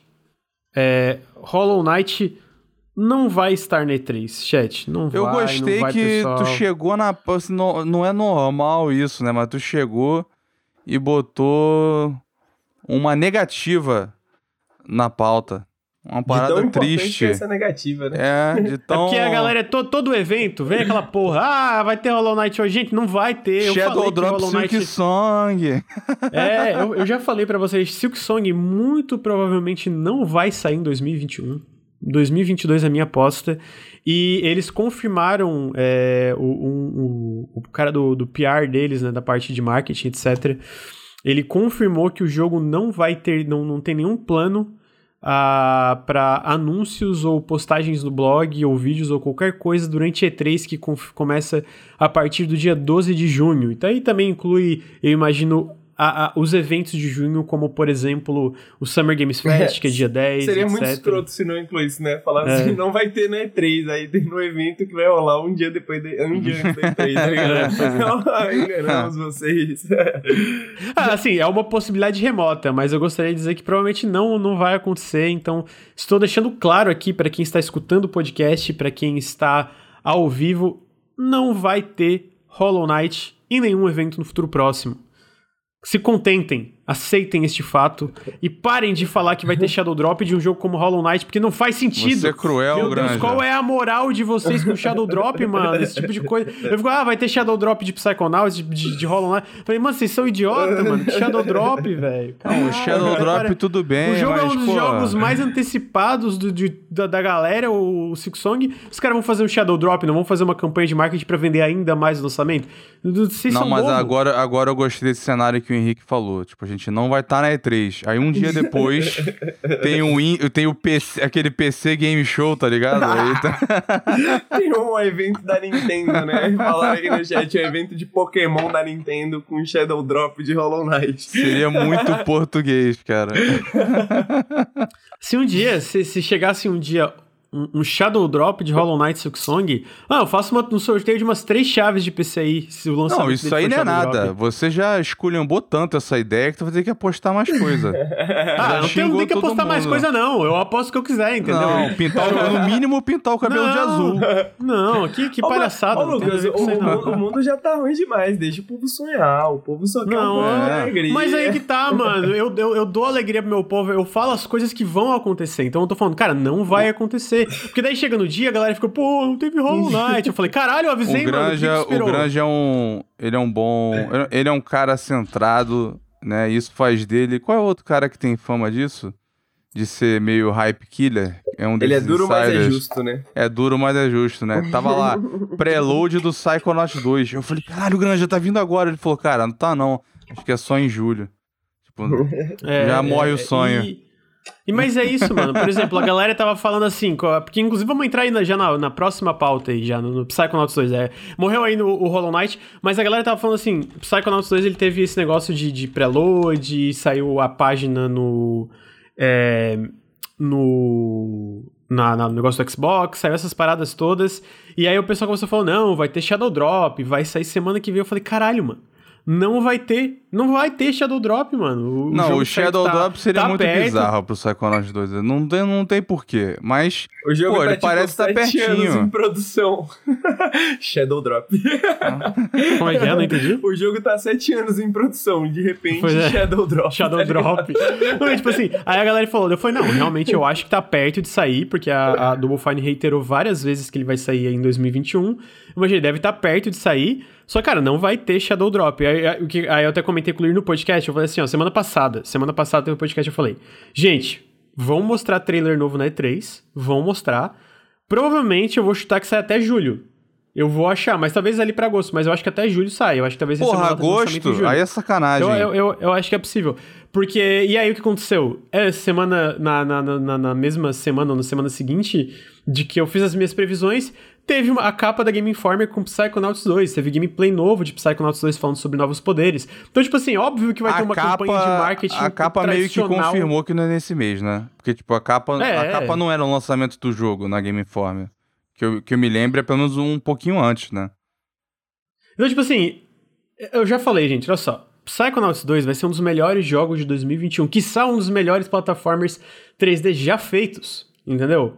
Batendo de frente com Super Mario, com a porra toda. Aí vem os caras, não, vai, vai, vão dropar aí. Tipo, chega aí, três, tem um bilhão de anúncios, tem um monte de anúncios, tem um monte de coisa, tem uma conferência de uma, duas horas, vão mostrar Starfield, vão mostrar a porra toda. Aí vão soltar o jogo no meio da E3, no meio da E3. No meio de um monte de bagulho de notícias sem... em 2023, tá ligado? É, sem, sem, sem. Não vai ter. Cara, óbvio que não. Vai ter uma, um, um negócio de preview como tá tendo, vai ter essas coisas e, e vai, vai Entendeu? Mas queria. Para, que... gente, que vai ter Shadow Drop. Eu queria. Ô, oh, oh, peraí, tem gente falando, esse jogo é muito feio, na moral. Eu, eu, eu, eu recomendo oftalmologista. entendeu? Porque esse jogo é lindo. Não eu... tem Pô, como falar que esse jogo que é, é feio, é muito mau como. gosto. É, desculpa, é muito mau gosto. Quem falou que, quem, quem falou que o jogo é, é feio? Foi alguém beitando o Granja, ele mordeu. É, com certeza, mordi, mordi a bait. Mordi. Mas essa mesma pessoa, vi, eu vi mais cedo falando que o Rift Breaker visual de 2015. Gente, que geração vocês estão? Que consoles mágicos são esses, entendeu? Eu queria só reiterar que a opinião do Granja não reflete necessariamente a opinião do Nautilus, então... Tu já jogou Psychonauts, Henrique? Eu já, cara, já fechei Psychonauts 1 e eu já falei das minhas preocupações em, em, na, em live, que eu acho que o Psychonauts pode sofrer do, do, do problema de jogos que ficam em produção por muito tempo, entendeu? Jogos que estão sendo produzidos há muito tempo, jogos que têm muita expectativa há muito tempo, entendeu? Todas essas coisas assim. Então, eu tenho medo. Eu quero muito que seja bom, eu quero muito que tudo que você falou seja verdade. Não, vai ser muito bom. também ficou muito tempo em desenvolvimento. Eu só estou desconfiado. Qual ficou muito tempo em desenvolvimento? Ficou, ficou em uns 5 anos em Ah, você diz o primeiro, né? É, sim. O primeiro também. É, mas, eu, mas o mundo tá mais acelerado agora, né, Grande? Eu acho que, tipo, o, o negócio é que. O meu medo meu Mas, medo, Henrique, é que o, é... a Double Fine não tem crunch, Henrique. É um estúdio pequeno. Sim, sim, entendeu? Sim, sim. É, é, eu, eu, entendo. Mas o meu, o meu medo é que o Psychonauts chegue atrasado já, sacou? De tipo, de que ele seja o melhor jogo de 2018, sabe? o melhor jogo de plataforma de 2018. Mas não tem não nenhum jogo, desse jeito de nesses últimos sabe? anos. Não tem. É, e, e pois é, eu, eu A competição que... dele é, é Mario e mas, Hatch in Time. Cê, mas você entende, sacou? Tipo, por que que não, não tem jogos assim mais, Luiz? Sacou? É, é, eu acho que esse é o ponto. Ah, mas, é, peraí, uma, é uma só, questão só deixa eu, complicada. Deixa eu só... É, deixa só primeiro, não vai ser exclusivo do, não vai ser exclusivo do Xbox, a gente vai sair para PC, para PS4 e aí vai, vai ser para Xbox One. Não vai ter uma versão nativa para PS5, vai ter para Xbox Series S e X e vai estar tá no Game Pass de PC e Xbox. Mas enfim, falei que tu acha que é uma questão complicada, Luiz, por jogos assim não, não saem mais. Não, perdão, a galera lembrou agora um jogaço importante o Bala Wonderworld também é competição. eu esqueci ah, e, desse. E, eu acho que o Bala Wonderworld, apesar de. Eu não joguei, mas o Lucas falou que, é uma, que parece uma merda e eu ouvi muita gente falando que é uma merda mesmo. É, ao mesmo tempo, é um jogo que meio que tem um. um, um assim como Hatching Time, né? Tem uma cultura ao redor dele ali já, né? Tipo, tem tem algumas pessoas que são, porra, o jogo é uma merda, mas é legal, né? Bonito, é diferente e tal, etc. O meu ponto é, eu acho que o, o, a razão que esse tipo de jogo não sai mais é justamente porque é difícil, entendeu? O Psychonauts 1, ele foi. Ele não foi um puta sucesso de venda, né? E é um puta jogão tá ligado? Eu acho que o plataforma 3D, eles estão passando por um processo de, de amadurecimento em, em, questão de gênero nos últimos anos, assim, e eu acho que Psychonauts pode ser justamente o ponto de fissura, entendeu? O ponto que fala assim, mano, caralho, tá aqui, velho, é assim que a gente vai fazer plataforma 3D daqui pra frente, e vai surgir uma nova era de plataformas 3D com Pô, Psychonauts eu, eu, 2. Eu, eu, acho que isso é possível. Eu só acho que também é possível que, que Psychonauts 2 seja um jogo razoável, entendeu? Tipo, seja um é, jogo bom. Eu, não, eu não sei se eu concordo. Aí, eu não sei se eu concordo com a lógica do lance de plataforma. Por exemplo, ah, o Psychonauts não fez sucesso. O Psychonauts não fez sucesso por Uh, eu sinto várias razões. Eu acho que é, ele não teve uma campanha de marketing, ele foi um jogo na época dropado pela Microsoft, porque teve uma troca na, na equipe de executivos, e a equipe de executivos novo olhou e falou: Cara, isso aqui não alinha com a estratégia que a gente tem daqui para frente. Não, não era questão de qualidade, era questão de estratégia. Tipo, se hoje o Phil Spencer todo mundo trocasse, vários projetos com certeza iam ser dropados. A né? parada é que eles não tem, queriam saber. Tem troca de executivos. Eles não queriam saber mais do, do, do Xbox original se não fosse sair em 2004, era o grande problema. Tipo, se vai sair em 2005, a gente já não tem tanto interesse. Já não tá bom agora, não tá assim, entendeu? Esse era um jogo que ele foi, não sei o termo é, para traduzir melhor, champion, ele foi muito defendido e promovido internamente pelo Ed Freeze, que é um cara que tinha um olho para jogo e para talento impressionante. Esse cara, né, foi uma grande é, perda para Microsoft. Foi ele que pegou na época ele que pegou o Halo, que pegou. Ele pegou Halo, fez a compra da Rare, Ensemble, ele, ele, ele apoiou vários jogos é, do desenvolvidos no Japão, né, que foi aquele investimento do Microsoft. Ele foi o cara que salvou o Halo 2. Ele foi né? o cara que tentou comprar a Nintendo?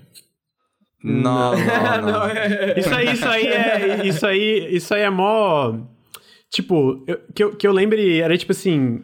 Alguém dos executivos fez a proposta, comentou, fez uma proposta e ele foi tipo, ai meu Deus, cara, cala a boca, o que vocês estão falando? É, tinha uma, ele tem os relatos de umas reuniões bizarras na, na Microsoft. Tipo, ele conta a reunião quando ele foi apresentar o Xbox pro Bill Gates e o Bill Gates pistolou.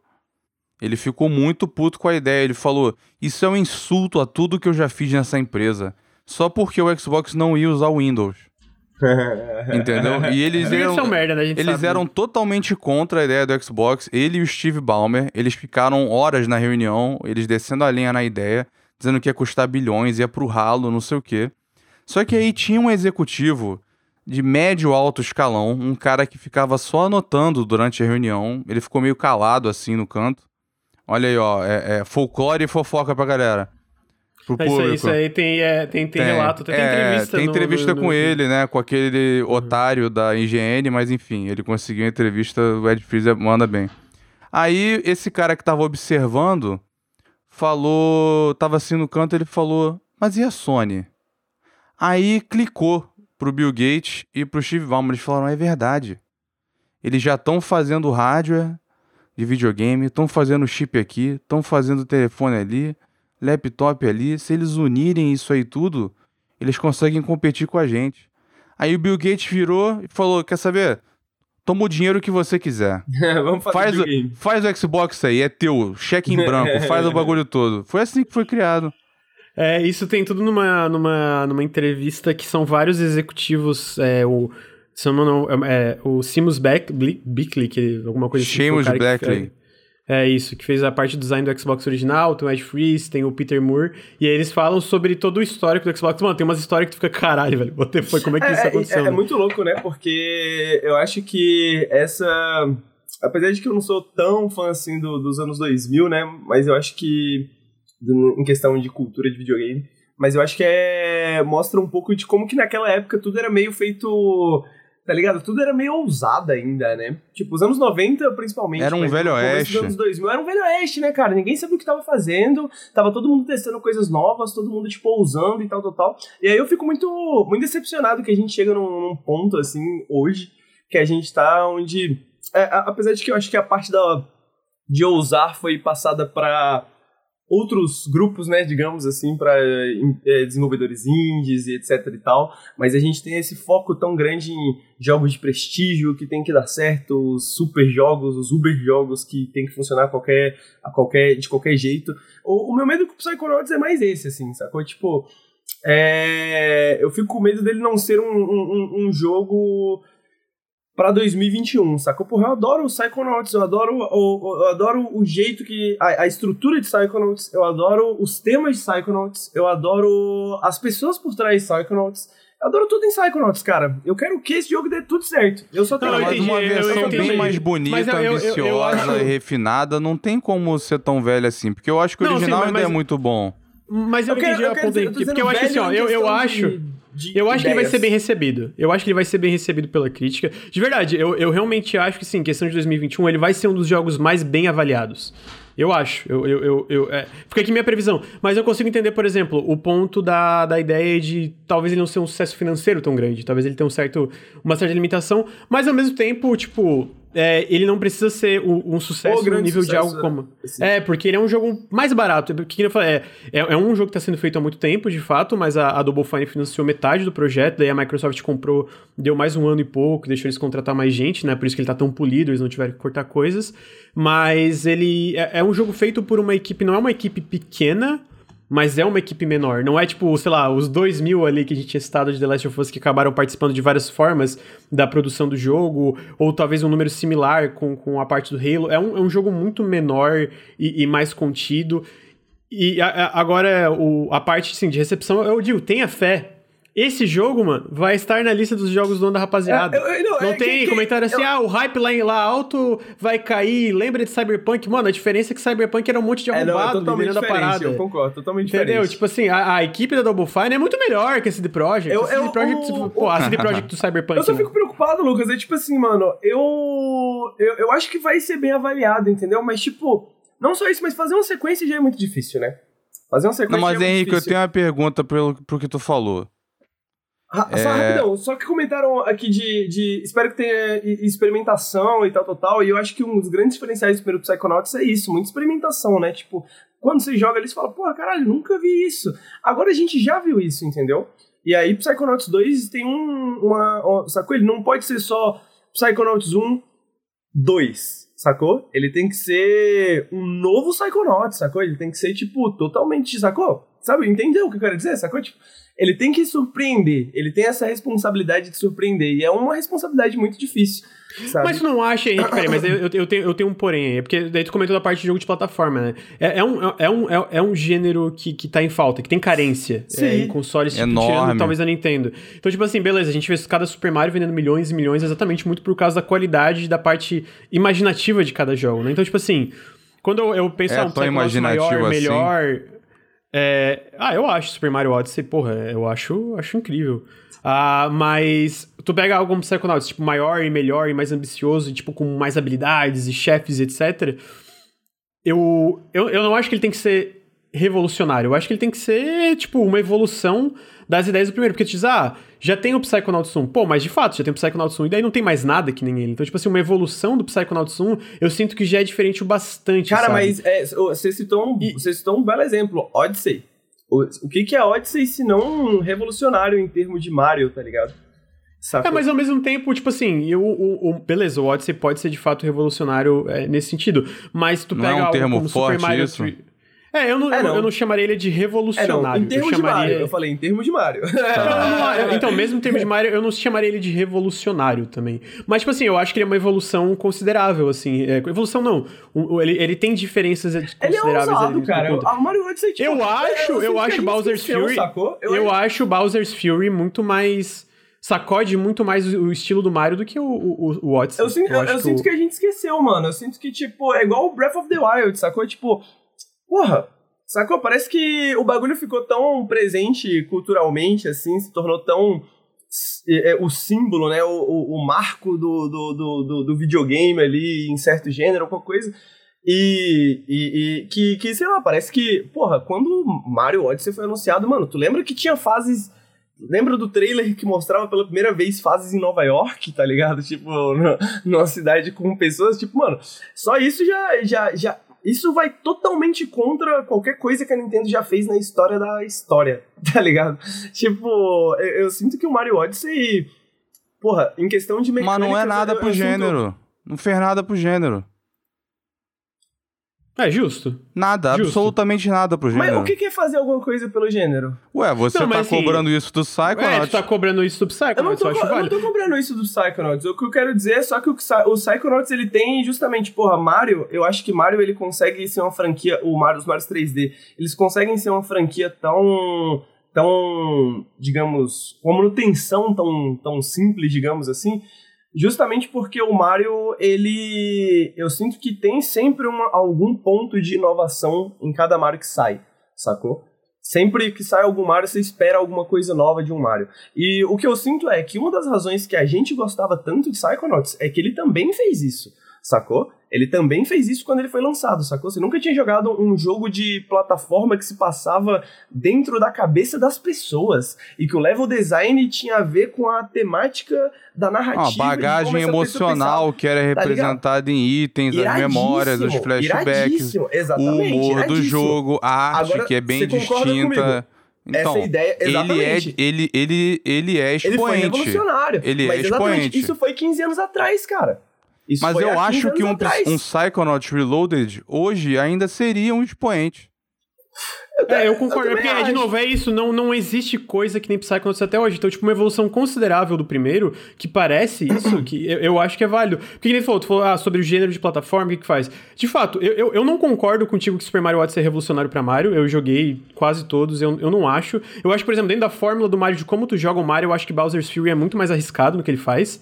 Ah, mas, pra Arriscado disso... foi o Sunshine. E deu, infelizmente, deu de cara na Sunshine parede. É bom pra caralho. Eu gosto bastante, mas foi o experimento não, que deu errado. O ponto é, eu não tô cobrando nada de Psychonauts, entendeu? O que eu quero dizer Não só... parece, Henrique! Não parece! o meu ponto é que, tipo, pra Psychonauts é, ser o. ser. É, o que eu quero que ele seja, tipo, ou melhor, acho que pra Psychonauts receber o que ele merece, entendeu?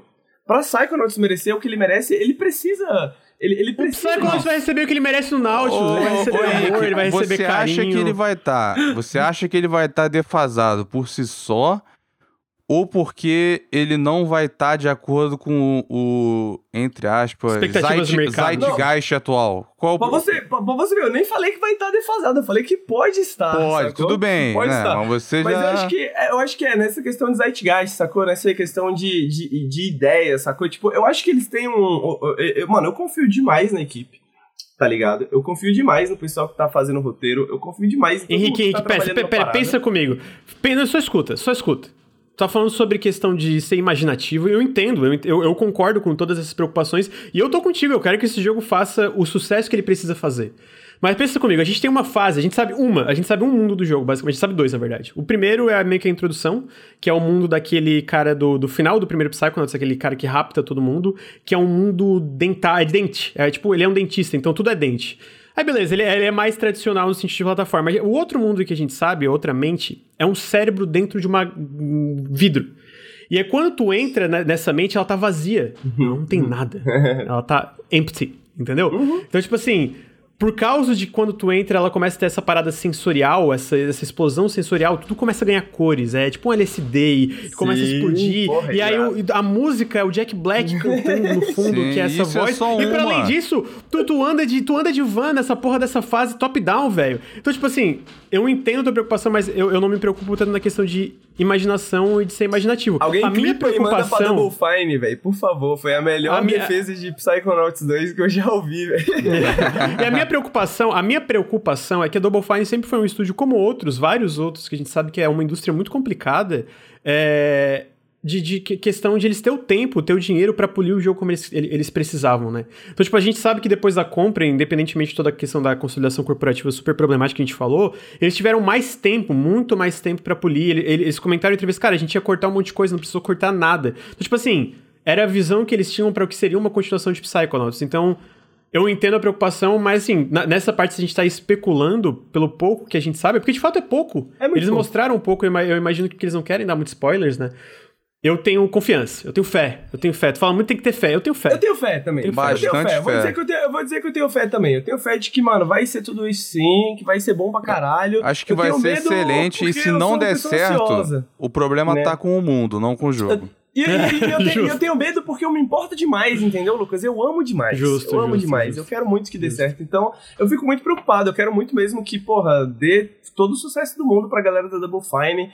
Que o jogo, mano, faça um sucesso tremendo. Que ele seja aquilo que eu espero que ele seja também, porque eu, eu acho que eles têm essa capacidade, né? De tipo, como eu falei, mano, eu acho que eles não têm o, o ponto de inovar na, na, tanto na estrutura do jogo mais, talvez, sacou? Ou na. na, na... Aquela surpresa, né? Exatamente, Aquela... saca? Uhum. Mas eu acho que eles têm muito potencial, muito espaço para expandir essas ideias e brincar com todas essas ideias. Como você falou, é, porra, um cérebro numa tuba, tá ligado? Que tá completamente vazio e etc. Então eles têm muito espaço, né? Pô, é a mente humana, né, velho? A mente humana é infinita. Então eles podem fazer uhum. basicamente o que eles quiserem. Aí é muito legal até a parte que eles falam tematicamente, tipo, eles falam, cara, a gente fala sobre, é, sobre coisas como, sei lá, depressão, eles, é, enfim, vários transtornos, mas eles falam, cara, a ideia de Psychonauts 2 é ser um jogo ser um jogo convidativo, ser um jogo, na verdade, que, tipo, é, é de certa forma, confort, é, pra te, é, ser um jogo good vibes, entendeu? Não ser aquela parada super estigmatizada, é, o, super. O, o... E aí que, e aí que mora o perigo, eu, sacou? Mas sabe, mim, sabe, sacou? sabe Porque... que, mas, mas, sabe o que, que eu também. Sabe o que, que o Tim Schafer falou na última entrevista? Tu, tu, tu jogou jogar Monkey Island? Tu jogou, a gente até já brigou Sim. por causa disso. O primeiro. tem uma, um, é, uma evolução do primeiro. Uma evolução. Na verdade, tipo, o primeiro Monkey Island pro segundo Monkey Island é aquela parada mais dark, uhum. sabe? Tipo. E o, e o, o Tim Schafer, né, no, no último update, ele fala, cara. Eu sinto que o Psychonauts 1 pro 2 é isso, ele é maior, ele é mais ambicioso, ele é mais arriscado e ele é mais triste. Eu, ele, ele parece assim, eu até espero que a galera não fique muito triste com as coisas que acabam acontecendo. Então, tipo assim, ao mesmo tempo que. Isso é comum eu, por algum motivo nesse gênero. É, isso é porque anima, é, isso me anima também. É porque eu, eu, eu, tenho essa confiança que, tipo, eles não vão. Eu, porque quando eu, eu sinto que é uma parada para ser convidativa e não estigmatizar, é isso, né? Tipo não ser aquela parada zoada. E isso é, é, é até no primeiro, primeiro Psychonauts eu acho que eles acertam isso, é, é, impressionante considerando que isso é 2005, que tipo, tu chega na, na, naquela parte, é, pra quem nunca jogou tem uma parte que é tipo um, um, um negócio pra, pra... Ai, como é que é o nome? Que tem aquele, o pessoal do Milkman, aquela galera meio, ah, meio doida e tal. E aí tu pensa, em vez de ser aquela parada estigmatizada de ah, gente doida e tal. Do hospício, Quando tá tu falando? entra na mente. É, é, é, é, é, é, é, é que eu não lembro se se chama de hospício no jogo e tal. Asylum, alguma coisa. É, é isso, é um asilo, né? E aí, quando tu entra na mente das pessoas, tipo, o, o que, que o jogo fala é, cara, essas pessoas foram injustiçadas, elas, tipo. Entendeu? Tipo, tem. Sim, ele tem uma boa. É, é, e o primeiro positiva, já né? tem coisa dark, só que levada. Não, não que ele deboche, mas ele. Ele trata sem, deix... sem ficar muito depressivo o bagulho. Tipo, uns flashbacks Sim. pesados que tem. Por isso que eu, é, tem umas coisas Por isso pesadas, que eu acredito, né? mas é, é, justamente aí que eu acho que é, é, aí que mora o perigo, tá ligado? No sentido de que. E aí eu acho que eles mesmos devem ter tido essa preocupação, obviamente, sacou? E eu não acho que eles vão errar nesse sentido. É, na matéria da Game Informa. Que, tipo assim, é, o, você entende que a, a, a própria discussão sobre problemas mentais, por exemplo, né, que a, a né, o, a, o próprio termo problema já, já não seria válido aqui, né, e coisas tipo assim, meu ponto é, a gente jogou essa parada em 2005, a gente não esperava nada de videogames naquela época, sacou? Hoje em dia a gente tem, uma, tem expectativas um pouco mais altas, né, não só em como um jogo assim vai tratar esses temas, é, mas como que ele vai transformar isso num videogame, né, como que ele vai transformar isso numa experiência, sacou? Que, porra, é difícil, mano é difícil, sacou? São, Mas eles estão é, é, preocupados é, com isso. Tipo, infelizmente eu não, eu, não, eu não consegui achar uma cópia do da Game Informer que caiu do caminhão, mas tem um artigo no site e eles, e eles comentam esse assunto de saúde mental, que eles contrataram um especialista de psicologia clínica, né, que ele trabalha numa, numa ONG e tal relacionada a isso, justamente promover abordagens é, mais justas e saudáveis em relação à saúde mental em jogos. Então, a Double Fine se preocupou bastante com isso. Eu acho que eles vão ter um bom tato. Eu não, não, não, não tenho essa preocupação. É, eu também acho, eu confio, eu confio. Eu confio. Eu, eu, eu 2005 tô... eram outros tempos, eu acho que agora... Pô, mas, mas aí muito... que tá, eu acho que mesmo em 2005, fora algumas exceções que eles, eles deslizam, é surpreendentemente saudável né? a forma que eles é. representam é. tudo, sabe? Tipo, é, eles, eles fazem você simpatizar com os caras, sabe? Você Mas vê... esse é o meu ponto, sacou? Tipo, você entende como até isso, sacou? Pô, a, a, a preocupação excessiva também vai causar, pode causar um jogo ruim. Ah, entendi, entendi, uhum, entendi. Então, ah. tipo, novos problemas surgem, sacou? Esse é o meu ponto, né? Tipo, o meu ponto é mais de que é, Psychonauts 1 era muito bom, mas isso não significa, né, por mais que seja a mesma equipe, etc, e com mais dinheiro e com mais tempo, eu, eu tenho medo de que pode acontecer alguma coisa no processo, porque o, o Zeitgeist muda, as perspectivas mudam, as expectativas mudam, e a própria maneira, talvez, que eles lidam com essas questões mudam, né? Eu tenho, como eu falei, confiança, mano, de que vai ser bom, quero muito, só tenho medo. É, o, o, medo existe, mas eu acho que essa é uma boa sensação para você ir atrás de um videogame novo, né? Se você já tem certeza que você vai gostar, pra que, que você vai jogar, né? Tipo, porra, fala que você gostou. Não, é, né? é, é um ceticismo. tá não, é saudável o ceticismo e tal. É, não mas... falando que vocês estão, são essas pessoas, entendeu? Só é, dizendo. É, não. No, só dizendo no sentido é. que, tipo, eu acho que as grandes experiências que a gente tem são experiências que a, a, a gente não, não tem certeza sobre elas, né? A gente vai sempre. eu, eu tenho que... certeza que vai ser bom. Não, eu tenho é, certeza. É, é, tranquili... é mais tranquilidade do que. Eu tô sacaneando só. Eu, eu, tá, não tô dizendo que são do vocês. Que... Eu imagino que. Eu, eu, tenho certeza que vocês, como qualquer jogo, né? Porra, vocês abordam de uma maneira crítica e tal, tal, tal. Eu falo, mas de maneira geral, que nem sempre a gente pode esperar isso de todo mundo, né? Mas eu sei que o Lucas, se ele, porra, tá esperando muito de um jogo e ele joga e acha ruim, ele vai falar que é ruim. Se ele joga um jogo que, é, que ele achava que era ruim e é muito bom, ele vai falar que é bom, né? Então, eu confio na, na, na, na opinião de vocês. Não tô falando que vocês são essas pessoas, só pra deixar claro. Não, eu sei, não, eu tô, eu tô falando mais do jogo em si, eu tô só, tô só, tô só sacaneando mesmo. Tá, mas olha só. E eu vou perguntar pro Luir uma coisa, Luir. Luir, num nível de 1 a 10, quanto que tu achou incrível o jogo Unbeatable, que recentemente teve uma campanha de muito sucesso 10. no Kickstarter? Então explica pra galera por que, que ele é 10. Cara, a estética do jogo toda, as músicas, a parte de historinha que eu não fazia ideia que ia ter no jogo. Eu só vi umas imagens e um pouquinho do trailer do jogo. O Granja comentou que tava maneiro.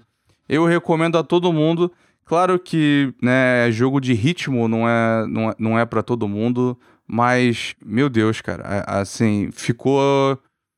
É, me surpreendeu muito o quanto eu gostei dele. E eu fui. Eu quis melhorar nele já na demo, tá ligado? Partir pro hard, tentar melhorar a minha porcentagem.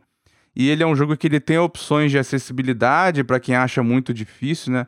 Jogo de ritmo, nesse sentido, é, é, é que você tem que. Uma definição. Sei lá, é assim, você tem que apertar os botões de acordo com como o jogo apresenta a melodia e o ritmo da música, né? Então isso vai mudar de acordo com a dificuldade. É, eu, não, eu não conheço tanto do gênero, eu não sei se ele é muito difícil ou pouco difícil pro gênero. Na dificuldade que dá nome ao jogo, Unbeatable, eu achei bizarro. Eu não consegui, não. Mas então, eu também não então tenho muita experiência.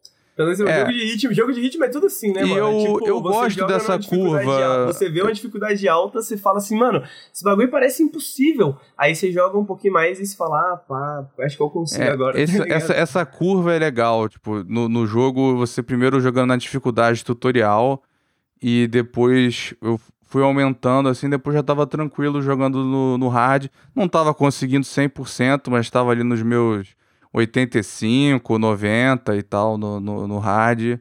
E, cara, o jogo tá muito lindo. É... E alguém falou da, da, da tendinite. É... Cara, ele assim, ele usa duas teclas, na verdade. Você pode usar duas mãos também para facilitar e apertar. E essencialmente você tem só duas faixas, né? Estão vindo os os beats, digamos assim, tem, tem tipos diferentes, tem um vindo na faixa de tem alguns vindo na faixa de cima e uns na faixa de baixo. Só que tem dois lados, então no fim das contas tem quatro. Então. Bom, tem a, demo a demo gratuita no, no Steam, que pelo que o Granja falou, a demo vai ficar lá permanente, né? É, é, um, é, um, é um side story que eles chamam, né? Então, ah, tipo, é. é uma parada meio que individual do, do jogo completo que é. vai sair eventualmente. Então, tipo, eles vão deixar pra galera conhecer. E, oh, o jogo é muito legal, cara. Unbeatable White Label. E mesmo quem não curte de jeito nenhum um jogo desse estilo, dá uma olhada nas imagens e depois escuta a trilha sonora, que só o que já tem de música já é fantástico. Uhum. E aí, uma trilha eu acho que comentou uma trilha toda original. Ah, é, até comentar é original e tem uns remixes e. Cara, nossa, é muito. É, é, é muito bom. O... Um amigo meu, eu não conheço, eu não conheço muito jogo de ritmo, né? É, um amigo meu definiu esse jogo como um Muse Dash Grunge. Eu não conheço Muse Dash, eu não sei como é que é. Mas tal, ele tem o mesmo estilo de mecânica, né? Ele tem o mesmo estilo de mecânica. É, talvez seja, talvez seja algo preciso de definição. Caralho, mas é realmente um amigo que gosta de jogo de música, hein, cara? Ele, ele é, ele gosta daquele Ozu, né? O, Ozu, é, não... não sei como é que é, que Parece bem difícil, é um que você faz movimento com o mouse, tá ligado? É, o Su ele é inspirado no, naquela série da Nintendo, né? Que era pro, pro DS e tal. É, mas o jogo ele teve uma campanha de sucesso no Kickstarter que acabou. Cara, não vou lembrar agora, faz umas duas, três semanas. Eles conseguiram 267 mil dólares para fazer o jogo, que surpreendentemente não é muito para fazer um videogame, né? Mas é um jogo muito legal. Os stretch goals eles conseguiram para leaderboard, bitmap editor, que eu imagino que é para fazer edição para tu poder botar música que tu quer no jogo uh, de remix, é, de, também de música de remix e versões acústicas das músicas do jogo. E eu queria citar, eu trouxe esse jogo para além da, de recomendar ele pra galera jogar, é... Eu vi esses dias alguns comentários na internet por, por fora que, pô, não tem jogo, não teve jogo razoável Kickstarter não, não serve para nada, não teve jogo aí que fez que teve campanha de sucesso no Kickstarter e depois saiu e foi alguma coisa boa. Então eu queria corrigir, tem... queria Nossa, corrigir essa ignorância. Isso? Queria corrigir essa ignorância. Undertale, Kickstarter, Darkest Dungeon, FTL. Kickstarter. Kickstarter, eu, cara, eu, eu vou, eu vou, eu tinha pego uma listinha, mas eu perdi a listinha. Mas assim, gente, tem é porque de fato muitos jogos acabam demorando para sair depois do Kickstarter, mas o Kickstarter foi fundamental para muitas franquias e estúdios de sucesso que cresceram muito e hoje são estúdios independentes super renomados. É, é, é o Lucas, é... quem, quem Pera, o Hollow Knight não teve Kickstarter? Eu não lembro, mano. Foi não sei se foi eu vi no grupo. Foi alguém no chat, alguma coisa assim? Eu não lembro o... se eu vi no Twitter ou no grupo do Nautilus, mas eu tô falando aqui é para trazer informação. Tem, tem, que ver que tem que ver que a galera, a galera é criança, né, Lucas? Tem muita gente que acompanha o nosso conteúdo que é criança, né, cara? A galera veio aí, mano, chegou aí, a internet já tava formada, já tava a porra toda acontecendo, tá ligado, mano? Caralho, o Kickstarter quando surgiu em, em sei lá, 2011, 2012, mano, era um bagulho revolucionário, né, cara? Tipo, porra, ninguém tinha tido nada assim. Se hoje a gente tem a, parada é que... de financiamento, Patreon e essas porra toda que a gente tem hoje em dia. Alguns sonhos uma... ali morreram. Mas, eu, eu, mas eu, isso, mano, isso em qualquer é, é, é faz parte, é normal, isso é, é normal. Isso não interessa, né? Tipo, o problema, o problema é esse, né? Eu acho que a questão é essa, né?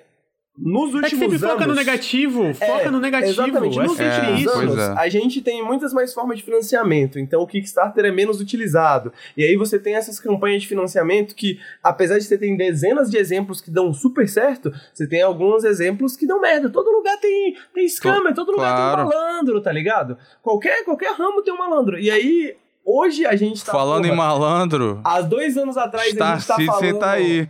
É, exato. Cara, sai sim. 300 então, tipo, milhões de dólares, sei lá, há, que já tá. Há 3, 4 anos a gente começou a falar, porra, Kickstarter às vezes é complicado, né? Aí a galera criança vê essa porra e fala assim: é, não, Kickstarter é uma merda, né? Falaram ali não, mas... Kickstarter é complicado, só tem merda no Kickstarter. Tu, tu... Só sai merda no Kickstarter. A gente tem, né, essa mesma fase de idade, porra, cara, lá Desculpa em 2012. Aí que tá querendo me divertir um pouco. Lá em 2012, a ideia do Kickstarter veio aquela leva, começou com o Double Fine, aí veio o Wasteland. Aí veio o Pillars of Eternity, já começou a vir uma porrada de jogo. Aquilo ali gerou um cara, otimismo, que, cara. Foi o, muito o, maneiro. O que, que o foi, Kickstarter significa? Outer Wilds foi Kickstarter. Outer Wilds foi Fig, Hollow, mas é a mesma Hollow lógica. Hollow né? Knight né? também foi Kickstarter. O, não, não, não teve, não. teve Kickstarter. Não. Shovel Knight teve, não Hollow Knight. Ah, peraí, Hollow Knight teve Kickstarter? Ah, é verdade, Hollow Knight foi Kickstarter. Aí, tá, tá vendo? Eu não trago informação errada não, chat. Verdade, verdade. Hollow Knight foi Kickstarter. Eu tinha esquecido pro momento. Ô, tá chat. certo, tá Mano, tá certo. É, é, é, é que o Shovel Knight também foi, eu me, me, me bolotei. O aqui. que Kickstarter foi pra jogos de tabuleiro, mano, é possível dizer que a gente não, não teria. o Kickstarter... Uma, uma, uma... Então, o que aconteceu com os videogames não aconteceu com jogos de tabuleiro. Eles estão em alta por causa do Kickstarter. Exatamente. É o tempo inteiro campanha de financiamento coletivo de RPG de mesa, é, dando muito certo. A gente e... tá numa era de ouro de jogos de tabuleiro, tá ligado? É. E essa era de ouro de jogos. Porra, você sabe provavelmente que a gente tá numa era de ouro de jogos de tabuleiro. Porque provavelmente você, nos últimos. Antes da, de. há cinco anos atrás, você nunca tinha jogado um jogo de tabuleiro moderno. Você só tinha jogado, tipo, War e banco imobiliário, tá ligado? Hoje em dia, mano, qualquer cidadezinha tem um, um, barzinho com jogos de tabuleiro, tem um lugar de empréstimo de jogos de tabuleiro. Algum amigo seu idiota já rico comprou um jogo de tabuleiro na internet e te chamou para jogar, tá ligado? Tipo, esse bagulho tá. Hoje a gente tem, pô, dezenas de, de, de desenvolvedores indies que fazem jogos de tabuleiro no Brasil. A gente tem localização de jogos de tabuleiro que ficam famosos lá fora aqui no Brasil, com arte original, com vários bagulho original. Porra, isso não estaria acontecendo sem o Kickstarter, cara. Isso não estaria acontecendo sem o Kickstarter. Não é, precisava tem ofender. RPG nacional no Catar, Porra, tipo eu, eu, eu, eu, só ofendi porque, mano, eu. A minha primeira rescisão que eu, eu, eu, tirei uns 3, 4 mil contas, assim, nessa rescisão. A minha primeira rescisão, que foi o meu primeiro emprego CLT, tá ligado? Eu peguei tudo e gastei em jogo de tabuleiro, mano. E aí, hoje em dia, na pandemia, é foda. Tu fica meio arrependido, tá ligado? Porque tu tinha que comprar um bagulho em dólar, tá ligado? O bagulho chegava no Brasil, tu pagava mais de 50% em taxa. Mano, é coisa de gente Você idiota. paga mais de 50% no jogo e Vamos no frete. Ser honesto, tá ligado? O frete caríssimo. Tu paga, é, exatamente, 50% jogo, 50% frete. E aí, tipo assim, tu pega 50% disso e tu pagava de taxa pro, pro correio, tá ligado? Caralho, é bizarro. Não, então, isso é, dinheiro, é uma parada, é uma parada esquisita. Eu não sei o que, que você acha disso politicamente, né? Mas o esse imposto alto é aplicado no frete se for por courrier privado. Entendeu? Ah, se, se, vier pelo correio, não tem esse imposto sobre o frete. Mas eu acho que não tem nem. Mas internacionalmente, como vem pelo correio? Então, vai ter que ser pelo serviço postal ah, daquele crer, país, aí é... passa pro serviço é, postal é, daqui. É, eu sei que. Eu não sei se, tipo, rolava por causa do tamanho dos jogos de tabuleiro, tá ligado? Pois talvez, é, aí é, aumentava, casos, dava merda. É, tinha que vir por FedEx, essas coisas e do PS. E quando vinha pelo correio, era tipo assim, mano, tinha essa também, né? Você comprava o bagulho, era quatro meses pra chegar, mano. Sim. Quatro meses, tá ligado? Então era um investimento. E, mano, algumas das grandes experiências de, tipo, de game design, digamos assim, que eu tive na minha vida porra, foi através do, de jogos de tabuleiro. Eu acho que é, tem muitos jogo de tabuleiro, inclusive, e... que estão sendo influenciados por jogos de tabuleiro nos últimos anos. Com certeza. Pelo design de jogos de tabuleiro. E eu acho que isso é muito bom. Among Us, por exemplo, sacou? Among Us, a, a, a, a ideia de Among Us é vem de jogos de tabuleiro, vem de Não, máfia, a ideia do Among Us é aquele joguinho de festa, pô, é aquele jogo do é lobisomem. É aquele joguinho de festa, mas aquele joguinho de festa ele já foi muito adaptado dezenas de vezes e, tipo, iterado dentro de jogos de tabuleiro, uhum. né? E, e, e, nos últimos anos a gente teve, eu, é, na última década, né? A gente teve iterações muito, foram muito famosas como Resistance. E quando você joga o Among Us, você vê a influência dessa, de, de, dessas iterações também do design, né? Então... Porra, eu não sabia que eu ia ficar tão bravo com isso, não, Lucas. Obrigado por ter trago isso aí, me acordou. Foi melhor que café, tá ligado? não, mas assim, tipo, porque eu, eu tô vendo gente, quem que falou isso? No, eu não sei se foi no grupo do, é, do, do, do Tele, eu não sei o que foi. Eu só comentei porque eu falei, mano, eu vou trazer porque eu acho que é uma coisa que às vezes pessoa, as pessoas têm uma concepção errada. Que geralmente é sempre assim, o que ganha destaque são as, as coisas ruins. Então, tipo. O Might Number 9. É, Pillars of o... Eternity. não, o Pillars, o Pillars é um bom exemplo.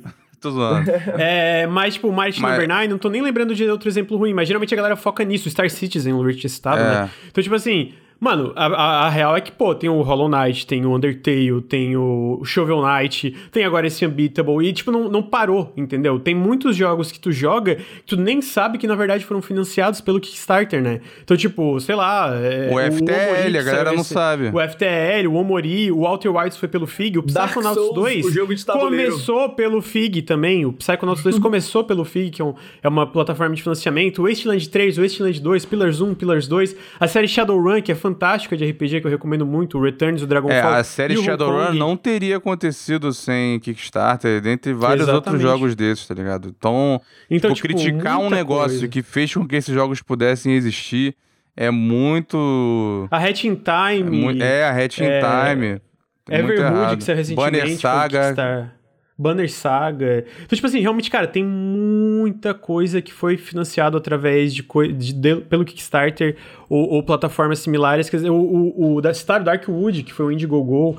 Então, tipo, muito jogo mesmo, tá ligado? Que às vezes a gente nem sabe, que às vezes, na verdade, tipo, começa pelo Kickstarter e às vezes é, é alguma publisher pega para terminar o financiamento. Hyper Light Drifter, Rainward, mano, a Teu lista querido vai... Rainward, é verdade. Kickstarter também. Aí, a lista continua é, é, é, infinitamente aí, né? Little, Cara, Little se tu, fizer, Inside, se tu fizer um top jogos de Kickstarter que foram financiados, é uma lista bolada de jogo bom. Uhum. Se fizer um top Death 10. Death Strange não. Death Strange. Death Strange não, Death Strange não. Falaram no chat. Mas então eu queria, para além de trazer um Unbeatable, um Unbeatable que parece muito legal e vocês podem jogar agora é, a, a, demo do jogo, eu quis trazer também o fato que Kickstarter e financiamento coletivo é uma coisa fantástica, né? É, então, joguem joguinhos Kickstarter, Kickstarter é bom demais. Não, não, não, não, não, não pensem que, tipo, Kickstarter é Mighty Number 9. Isso é uma minoria. Uma minoria. É, o, é aquele famoso a minoria vocal. A minoria que, infelizmente, a galera foca nessa minoria em vez de focar no que tudo que trouxe de bom, tá ligado? Então, eu queria trazer essa notícia para falar ah, disso, na verdade. Falaram do Balan Wonderworld, eu lembrei de uma curiosidade do processo da Epic com a Apple. É só um negócio pequeno. A Microsoft, em documentos internos para o calendário de lançamento, chamou o jogo de Balan Wonderland. Porque tem muita gente confundindo o nome do jogo. Não sei se vocês perceberam isso. Toda hora tem gente que jura de pé junto que o nome do jogo é Balan Wonderland. E a própria Microsoft, no documento oficial deles, registrando os lançamentos que ia ter do negócio, tava lá com o nome errado. Então tá todo mundo, vali... todo mundo que errou o nome do jogo tá validado Aí a ali. próxima notícia. Ó, Falaram no chat ali, esse canal não fala sobre as novidades de Cyberpunk. Cadê o Ricardo? Ah, não, não fala mesmo. É proibido, fala, o Granja me proíbe de falar do jogo, não, fala, não posso. Acabou. Ninguém liga mais pra essa merda desse jogo, falar. gente. Acabou. Chega, que porra de Cyberpunk, caralho. Todo podcast essa merda. Cruz credo, irmão.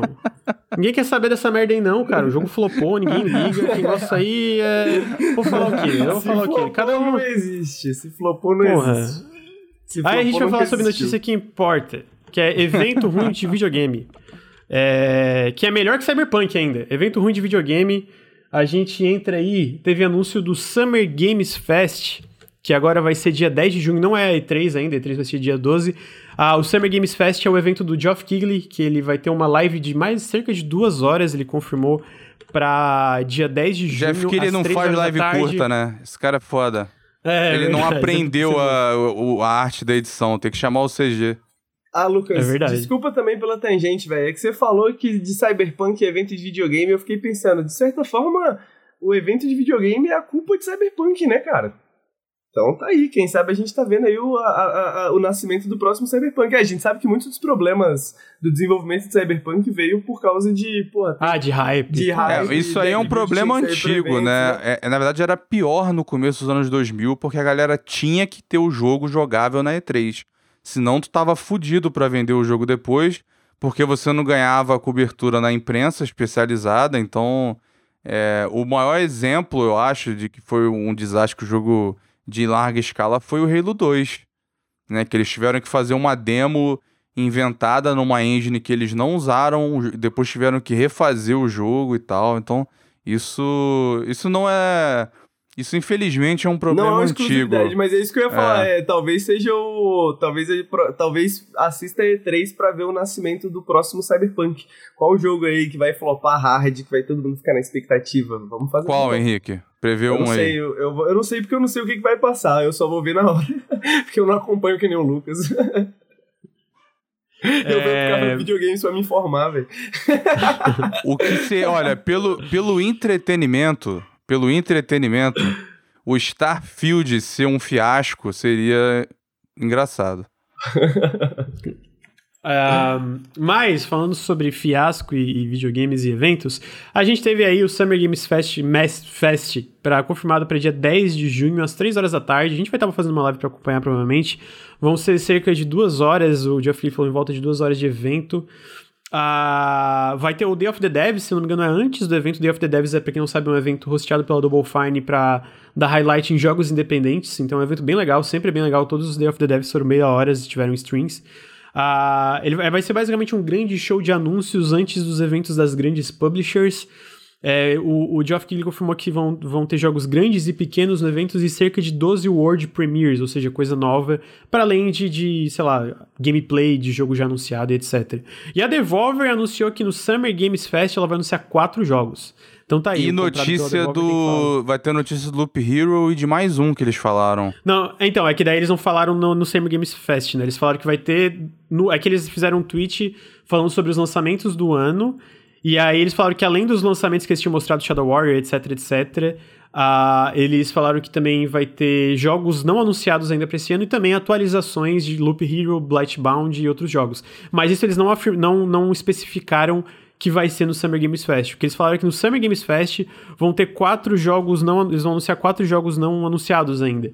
Eu só fico na dúvida se o Summer Games Fest que eles se referem é tipo ao mês de junho como um, um festival de, de, eventos, né? Porque vão ter vários eventos em junho, ou se vai ser só nessa stream de. Eles de botaram em né? maiúsculo o nome Summer Game Fest, porque aí eu acho que significa que é esse bagulho aí. Eles botaram, mas sabe como é que é a empresa de videogame, né, é. É tipo. E o, tu, é meio, o tu, é, Twitter é da Devolver é meio esquisito também, né? É, verdade. Ele é meio, é meio estranho. Mas eu, eu gostei aquela vez que eles fizeram um evento e tinha meio que um, um, um, um, um jogo mostrando o evento. Você lembra disso? Tipo um hall mostrando os jogos deles? Que alguma empresa ah, fez. Sim, o, o, foi o Devolver Expo Land. Eu fiz é. live disso aí. É, isso aí, isso aí era maneiro. Sabe a Devolver que é, é um estúdio que tinha que fazer um. Devolver Demo Disc, depois daquele que eu vi do, do PS1, seria maneiro um Demo Disc da Devolver. Sabe o que, que é esquisito, Luiz? O que, que é esquisito? É que a conta da, do Twitter da Devolver parece uma amiga nossa. Mas a Devolver vale 1,4 bilhões de dólares. Isso é esquisito. Ah, é, eu, eu, eu, botei isso na pauta, mas não tá na pauta. Por que isso não tá na pauta? Eu acho que de certo eu apaguei. É, tá, tá, eu não sei se eu falei semana passada, mas eu vou, Aí, vou afirmar. Olha o Eles estão indo. MVP. Parece uma amiga nossa, Camisa foi 10, bom. Moleque. Camisa 10. É...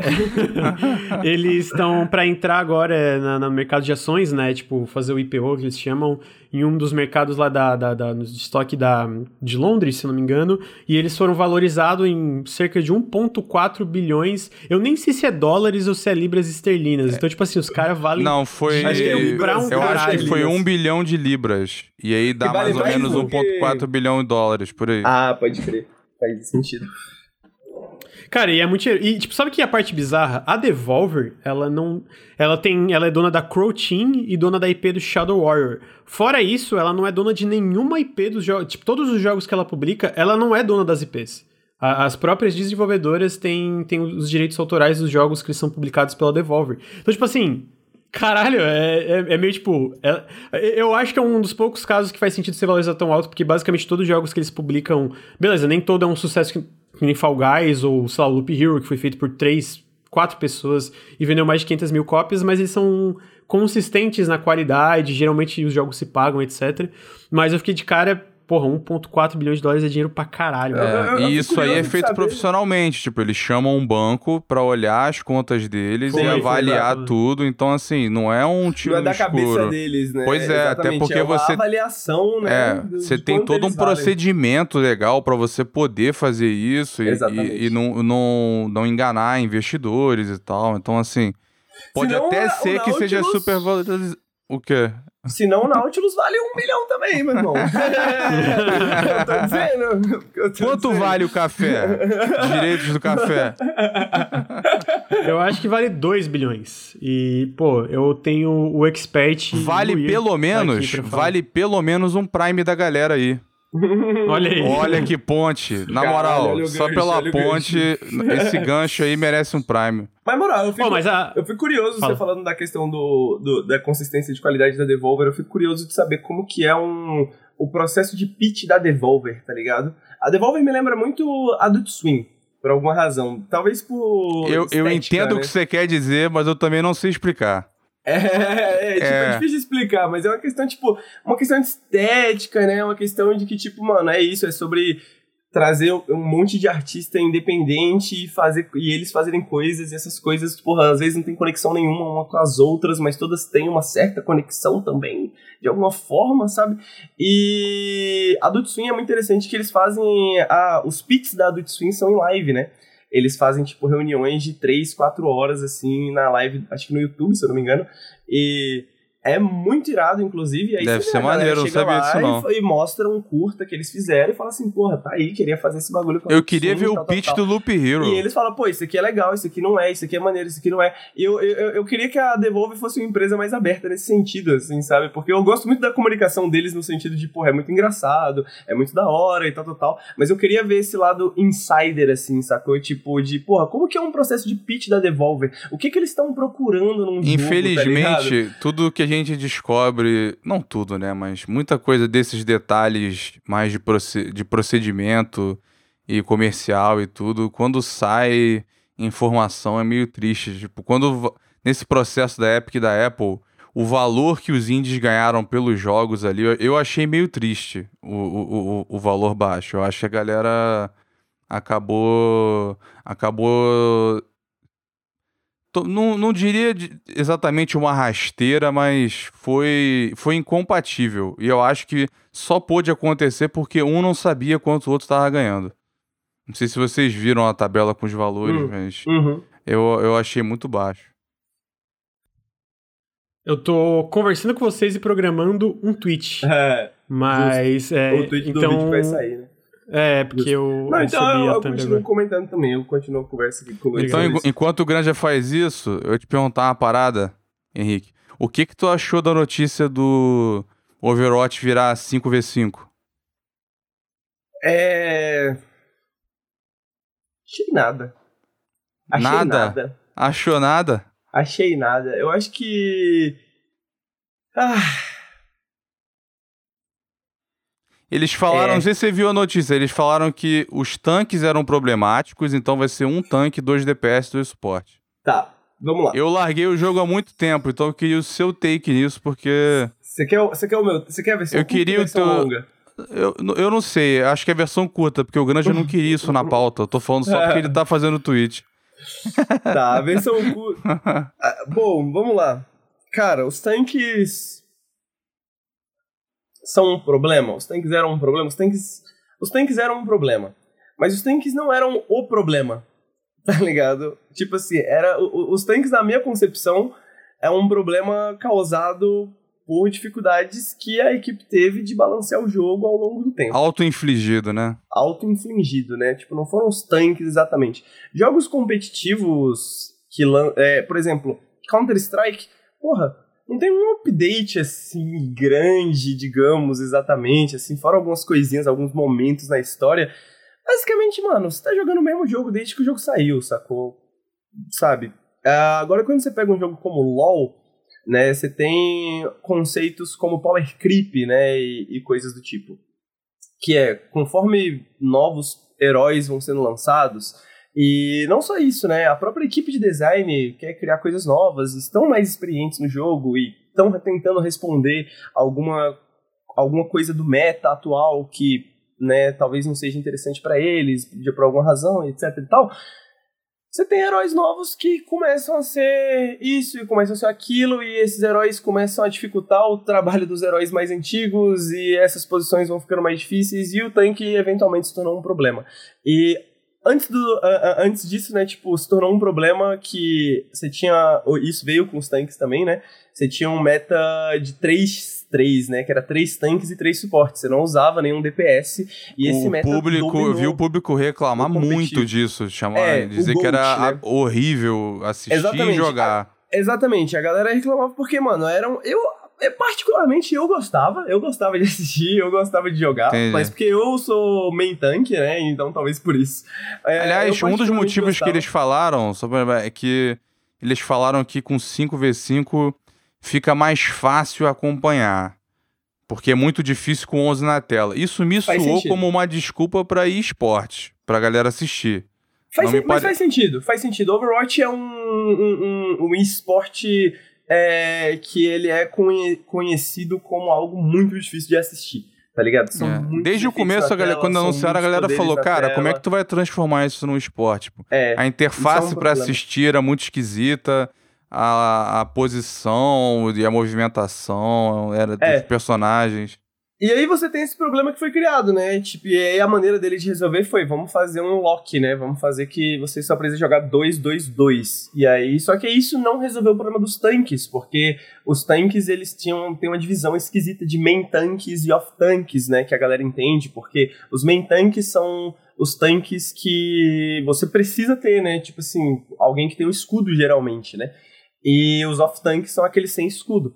E então, tipo assim, fica super vago como que esse problema vai ser resolvido pelo fato de ter um tanque, tá ligado? A posição de alguns personagens como Roadhog fica meio comprometida, na minha opinião, sabe? O que que ele, qual que vai Será ser a que alguns deles? não vão ser nerfados para entrar no grupo DPS? Porque tem muito, tinha muito personagem tanque, né? Como, e muitos cara. fãs. O tanque, o tanque, tem uma função muito específica no jogo, sabe? Que o que Fazer um consegue... rework ah, deles. E, porque... e, não só isso, mas você tem que pensar que no, no Overwatch, se você não parar pra prestar atenção, a própria hitbox dos personagens ela é condizente com a função que ele exerce. Uhum. Então os tanques eles são grandes e eles são fáceis de acertar, porque eles têm uma vida maior. Os DPS eles têm, eles têm uma hitbox menor, eles são pequenos, justamente porque eles têm uma vida muito menor, né? Então. Pô, mas aí vai ficar, tipo, um, um pool de personagem é, grande em que você só vai poder escolher um. Então, para quem era main tank. Por isso que eu perguntei, né? Parece uma tá notícia tá ruim. Que é, é, parece uma notícia ruim porque não aponta boas notícias, porque, tipo assim, eles queriam 666, 66, não conseguiram. 5-5 eu acho que pode ser interessante, porque eu acho que pode tornar o jogo um pouco mais lento. Eu acho que isso seria benéfico pro Overwatch, né? Eles tornam o jogo um pouco mais lento, um pouco mais racional digamos assim, para as pessoas pararem um pouco mais para pensar no que está acontecendo. Não sei Mas, se essa é a solução. Mais curto. Se Quando eu jogava era tipo isso, tipo 40 minutos. Ainda é mais ou menos isso? Na, não, acho que não meia hora, 40. 40 minutos, não. Acho era... que acho que são suas memórias, cara. Acho que não, não, é, não era muito rápido assim, uma não. partida longa só quando só quando alguém avacalhava, alguém avacalhava, degringolava rápido e acabava em pouco tempo, mas. O competitivo que tem, quando tem dois lados, se, se dura muito, dura geralmente uns 30 minutos, se eu não estiver enganado. O Entendi. Vinícius que tá aí joga muito Posso também. Tá... Ele, vai, ele vai me, me, me, me dizer se eu tô errado. Mas. Podia parecer mais longo pelo estresse, talvez, né? Ah, 40 minutos só se for 2 CP. Pois é, naquela, na época que eu joguei tinha era bastante 2 CP. É, aí o Vinícius falou, 30 minutos é uma partida muito longa, exatamente. Eu acho que é mais ou menos isso. 30 minutos é uma partida muito Hoje longa. Hoje tem menos 2 CP? Né? É, continua tendo normal, assim, 2CP. É um mapa que eu detesto. Os mapas é, que eu detesto. A galera já detestava na época, não é. sei. É e a parada é que, tipo, parece meio que uma desistência um pouco, assim, né? Pô, o Kaplan saiu, é, o Vinícius falou, é, isso vai diminuir o tempo de fila, né? Eu acho que isso é uma preocupação que eles têm também, diminuir os tempos de fila. Uh, eu acho que pelo menos, sei lá, talvez deveria tirar o 222, o lock de 222, tá ligado? Voltar ao Overwatch como ele era inicialmente, de as pessoas têm liberdade de jogar porque elas quiserem, tá ligado? Não, não acho que vai ter um GOAT de novo se você só tem um, tá ligado? Tirar lock totalmente, se você preferia? É, porque o Loki é uma invenção recente, né? E eu acho uma invenção uhum. bem merda, honestamente falando, né? Eu acho interessante em questão de fila, mas eu acho uma invenção bem merda em questão de meta. Eu acho que o Overwatch ele era interessante no fato de que você podia trocar de personagem para responder e se adaptar à situação que tava ali acontecendo no momento, tá ligado? E eu acho que o Loki torna isso meio bobo, sacou? Tipo, eu podia ser, porra, eu sou main tank, mas eu sei jogar com, com suporte, eu sei jogar, e, porra, às vezes o time tá precisando de um suporte, vou trocar pro suporte, vou trocar pra um DPS, né? Mas enfim, Overwatch, né? Eu acho que o meu. meu eu, eu, volto. Acho que eu preferia ter falado nada. Porque a minha reação é essa, assim, porra. Eu pensei muito nesse bagulho. Então você, entendi, você tá, tá bem desanimado com o negócio. Eu tô, né? velho. Você tá tô. bem eu desanimado. Acho que as chances de ser ser bom são praticamente Era... perto de é, zero. Então, é, era mais ou menos isso que eu queria saber, né? Como, como isso afetava Cara, e, o seu e ânimo o com o jogo. É que, porra, o jogo não é ruim, velho. O jogo não é ruim, mas eu vou te falar qual que é o problema. O problema é a Activision Blizzard, tá ligado? Esse é o problema de Overwatch, sacou? Tipo, não é o jogo, não é o design do jogo necessariamente, sacou? Tipo, o, design tem problemas, mas todas essas são coisas que podem ser resolvidas com o tempo. E esses problemas foram criados justamente pela também, né, nesse contexto. Então, eu acho que Overwatch é um jogo Overwatch é uma história muito triste para mim, assim. Overwatch é uma decepção muito grande que eu tenho, porque poderia ser é muito potencial desperdiçado, tá ligado? Então tá aí, Overwatch, resumidamente, toda essa discussão é potencial desperdiçado. Agora, o que a gente vai falar é sobre a gente tem, tem constantemente aí relatórios, deixa eu botar aqui porque eu acho que tem notícias interessantes. Deixa eu só botar o timing. A gente constantemente tem esses relatórios fiscais aí, basicamente todo, todo trimestre. E geralmente eles têm muitas notícias interessantes dentro desses relatórios, né? Porque eles estão justificando para os investidores, papá, então eles falam sobre pl planos futuros e etc. Então, a gente teve dois relatórios fiscais, então eu vou passar por cima rapidamente cada um. É, primeiro, a gente teve o da Embracer. A Embracer, para quem não sabe, ela é a empresa parente de, de empresas como a Tega Nordic, a Deep Silver, a Saber Interactive, a Gearbox, Gearbox Interactive, uma, infinitas uma coisas. Uma porrada de coisa. E eles estavam é, falando algumas coisas, algumas notícias aqui. Primeiro, uma que eu achei legal: que o Valheim já passou 6,8 milhões de cópias vendidas desde o seu lançamento. Irado. E eles esperam mais um milhão, esperam chegar até 8 milhões no final de junho. O que, pessoalmente, eu, eu acho legal, porque Valheim é um jogo muito bom e é uma feito por uma equipe pequena e ele merece esse sucesso. A gente jogou bastante em live e eu acho que é um jogo com muito potencial ainda para crescer bastante. A outra coisa é que a Deep Silver abriu um novo estúdio em Nottingham chamado Free Radical Design. E esse estúdio, que é basicamente o renascimento de um estúdio que já existia, liderado por dois dos diretores da época da Free Radical, está trabalhando em um novo Time Splitters. Eu nunca uh, joguei Time Splitters. Sério isso? Caralho. Sério, sério isso. Eu não vi esse. Essa, Ta Time Splitters é um. Acho que a gente comentou dele, ele tava o CG aqui no café. Tipo, o CG eu não conhecia. Ele é um. Na época, eu não sei se ele vendeu ok ou não, mas ele teve, teve sequências, né? Mas ele é um sucesso meio cult, ele tem uma fanbase. A galera pede sequência há um tempão. Então isso aí é um grande fanservice, uma oportunidade que eu achei legal. É, essa, porque é, é, a gente viu o interesse de novo na série porque tinha um porte dele completo dentro do Homefront Revolution. Os devs, só por amor mesmo, colocaram ali dentro uma galera que já tava lá na é, Buster, eu acho o nome do estúdio, que inclusive tá no Dead Island 2, que deve ter notícia agora durante a E3, né? Porque ele tá tava em development hell aí, mudou de estúdio umas duas vezes e mas tá parece estar para o calendário fiscal da Embracer do atual, né? Que agora já virou o calendário para o próximo até o começo do ano que vem. Mas é achei legal, cara, que pegar é, dois fundadores do da Free Radical original e trazer time splitters pra galera. Cara, o, o David, o David Doak, que é. Tava olhando aqui, ele tá, em, tá envolvido com a Free Radical. É, ele trabalhou em Perfect Dark, tá ligado? Tipo assim. Sim, é, a Free é... Radical era, era, uma galera. A Free Radical ela era uma galera ex-Rare que trabalhou em GoldenEye e Perfect Dark. Então Exatamente. tem um pouco daquele jogo de um Time Splitters. É parte do charme e parte do motivo da galera gostar. Tipo, era um era uma, era uma, muita gente que saiu da Rare trabalhou lá.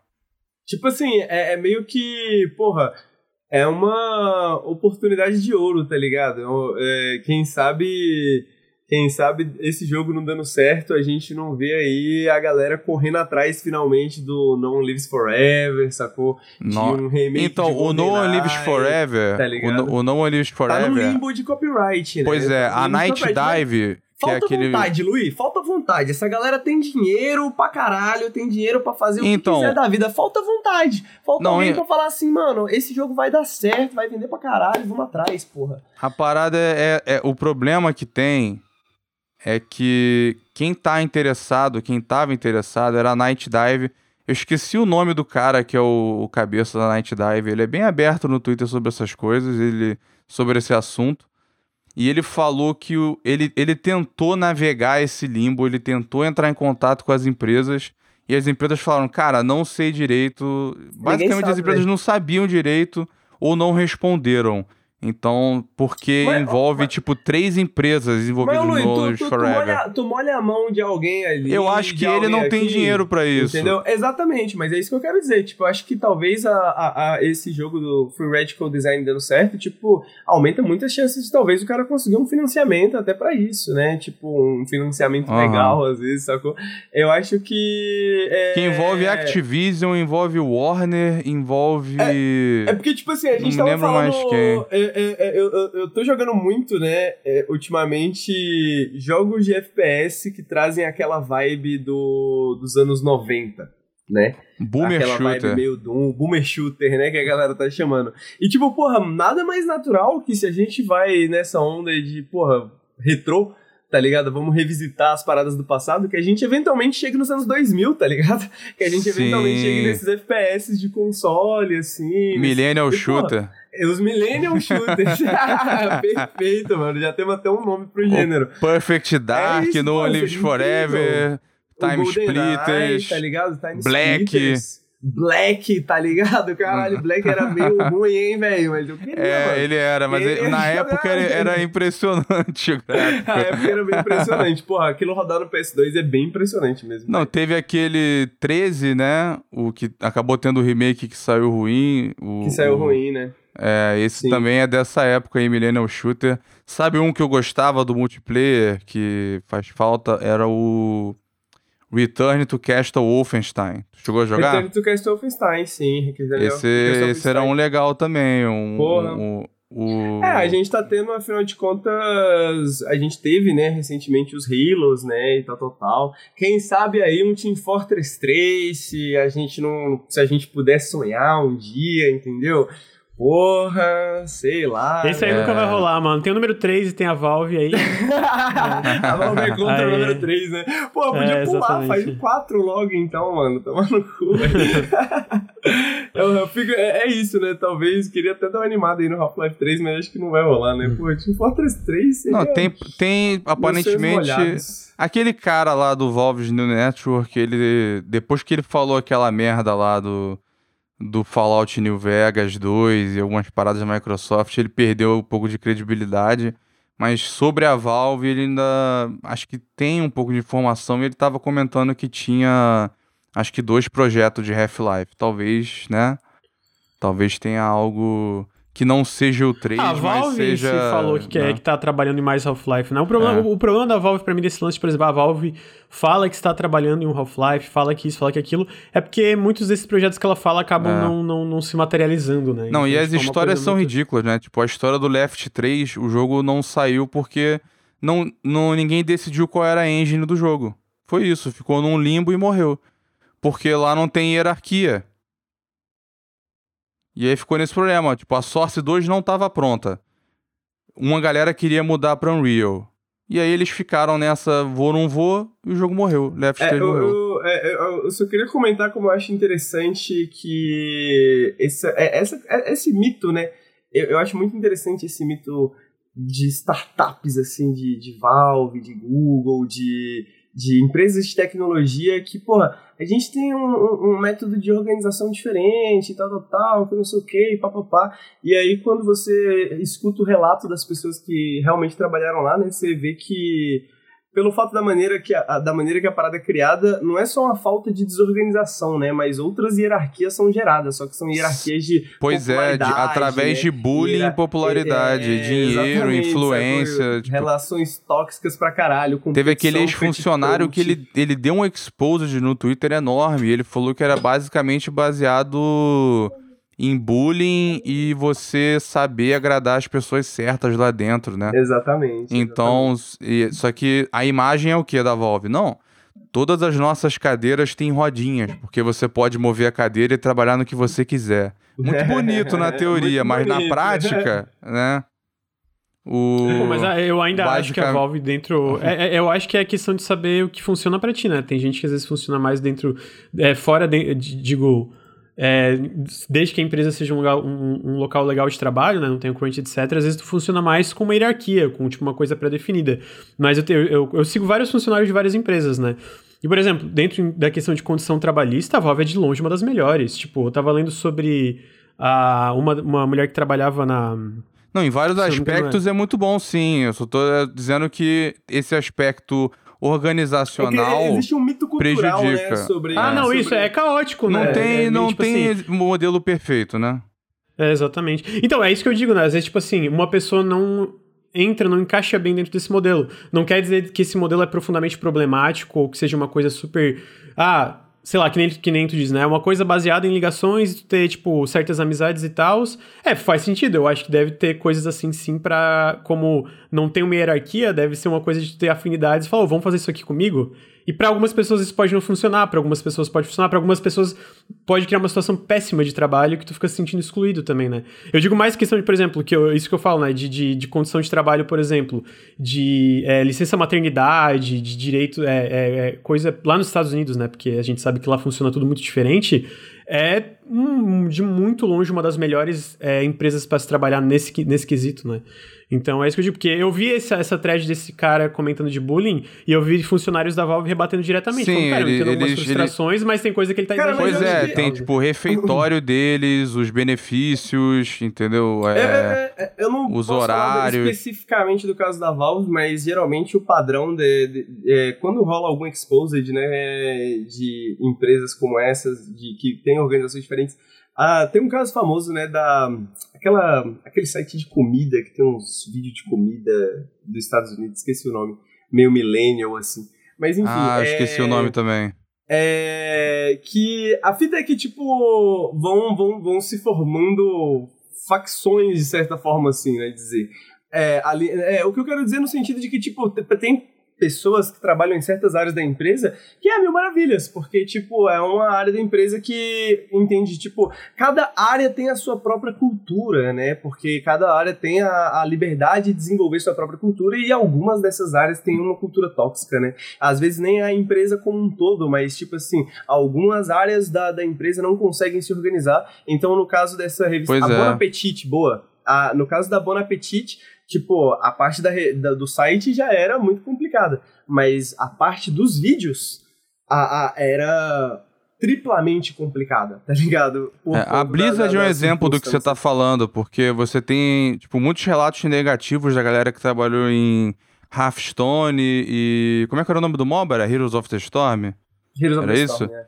É, teve gente que reclamou do desenvolvimento também no, no WoW e em compensação é, da galera do Diablo não teve tanta reclamação, entendeu? Às vezes tem culturas, divisões internas que Exatamente. não tem tanto problema. Então, por isso que às vezes tem um relato ruim de alguém e aí outro rebate falando, ué, eu não vi nada disso de problema. Não, não, mas é, não é nem para passar pano que não tenha problemas aqui. Não, eu sei que você não tá passando pano, não, um eu cara, sei.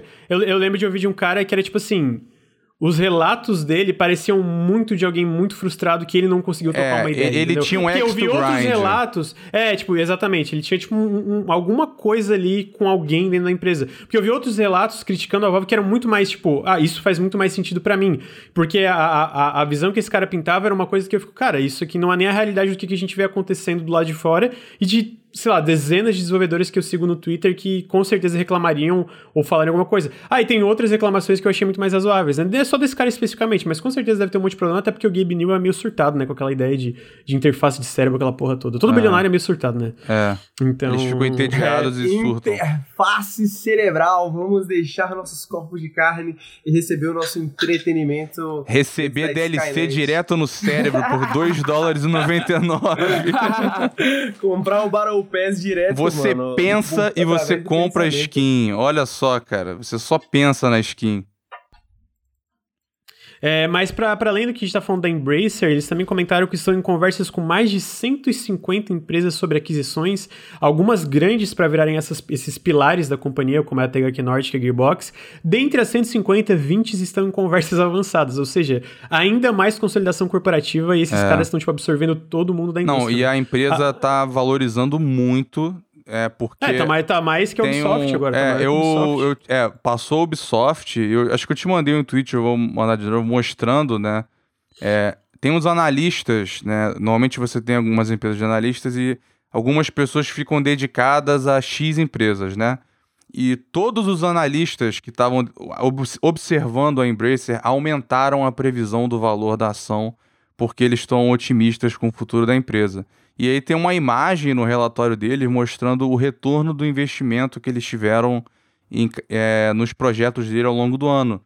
E assim, era papo de quase é, assim, 30 jogos, dois não, não, não se pagaram e vários fizeram 5, 6, 8, 10 vezes, o 12 vezes o valor. É, o, nem nessa notícia, tipo, o Bob Esponja vendeu 2 aquele remaster simples do Bob Esponja de PS2. Pois é. Passou 2 milhões de cópias vendidas. Destroy All cara, Humans. Olha, olha o retorno nisso, cara, num porte do Sim. Bob Esponja velho, tá ligado? Muito bom esse porte do Bob Esponja, nesse esse remaster do Bob Esponja, inclusive, hein, velho? Muito bom. Pô, mas, mas eu vi que ele um tava... Um jogo que ninguém esperava, cheio... né, de certa forma.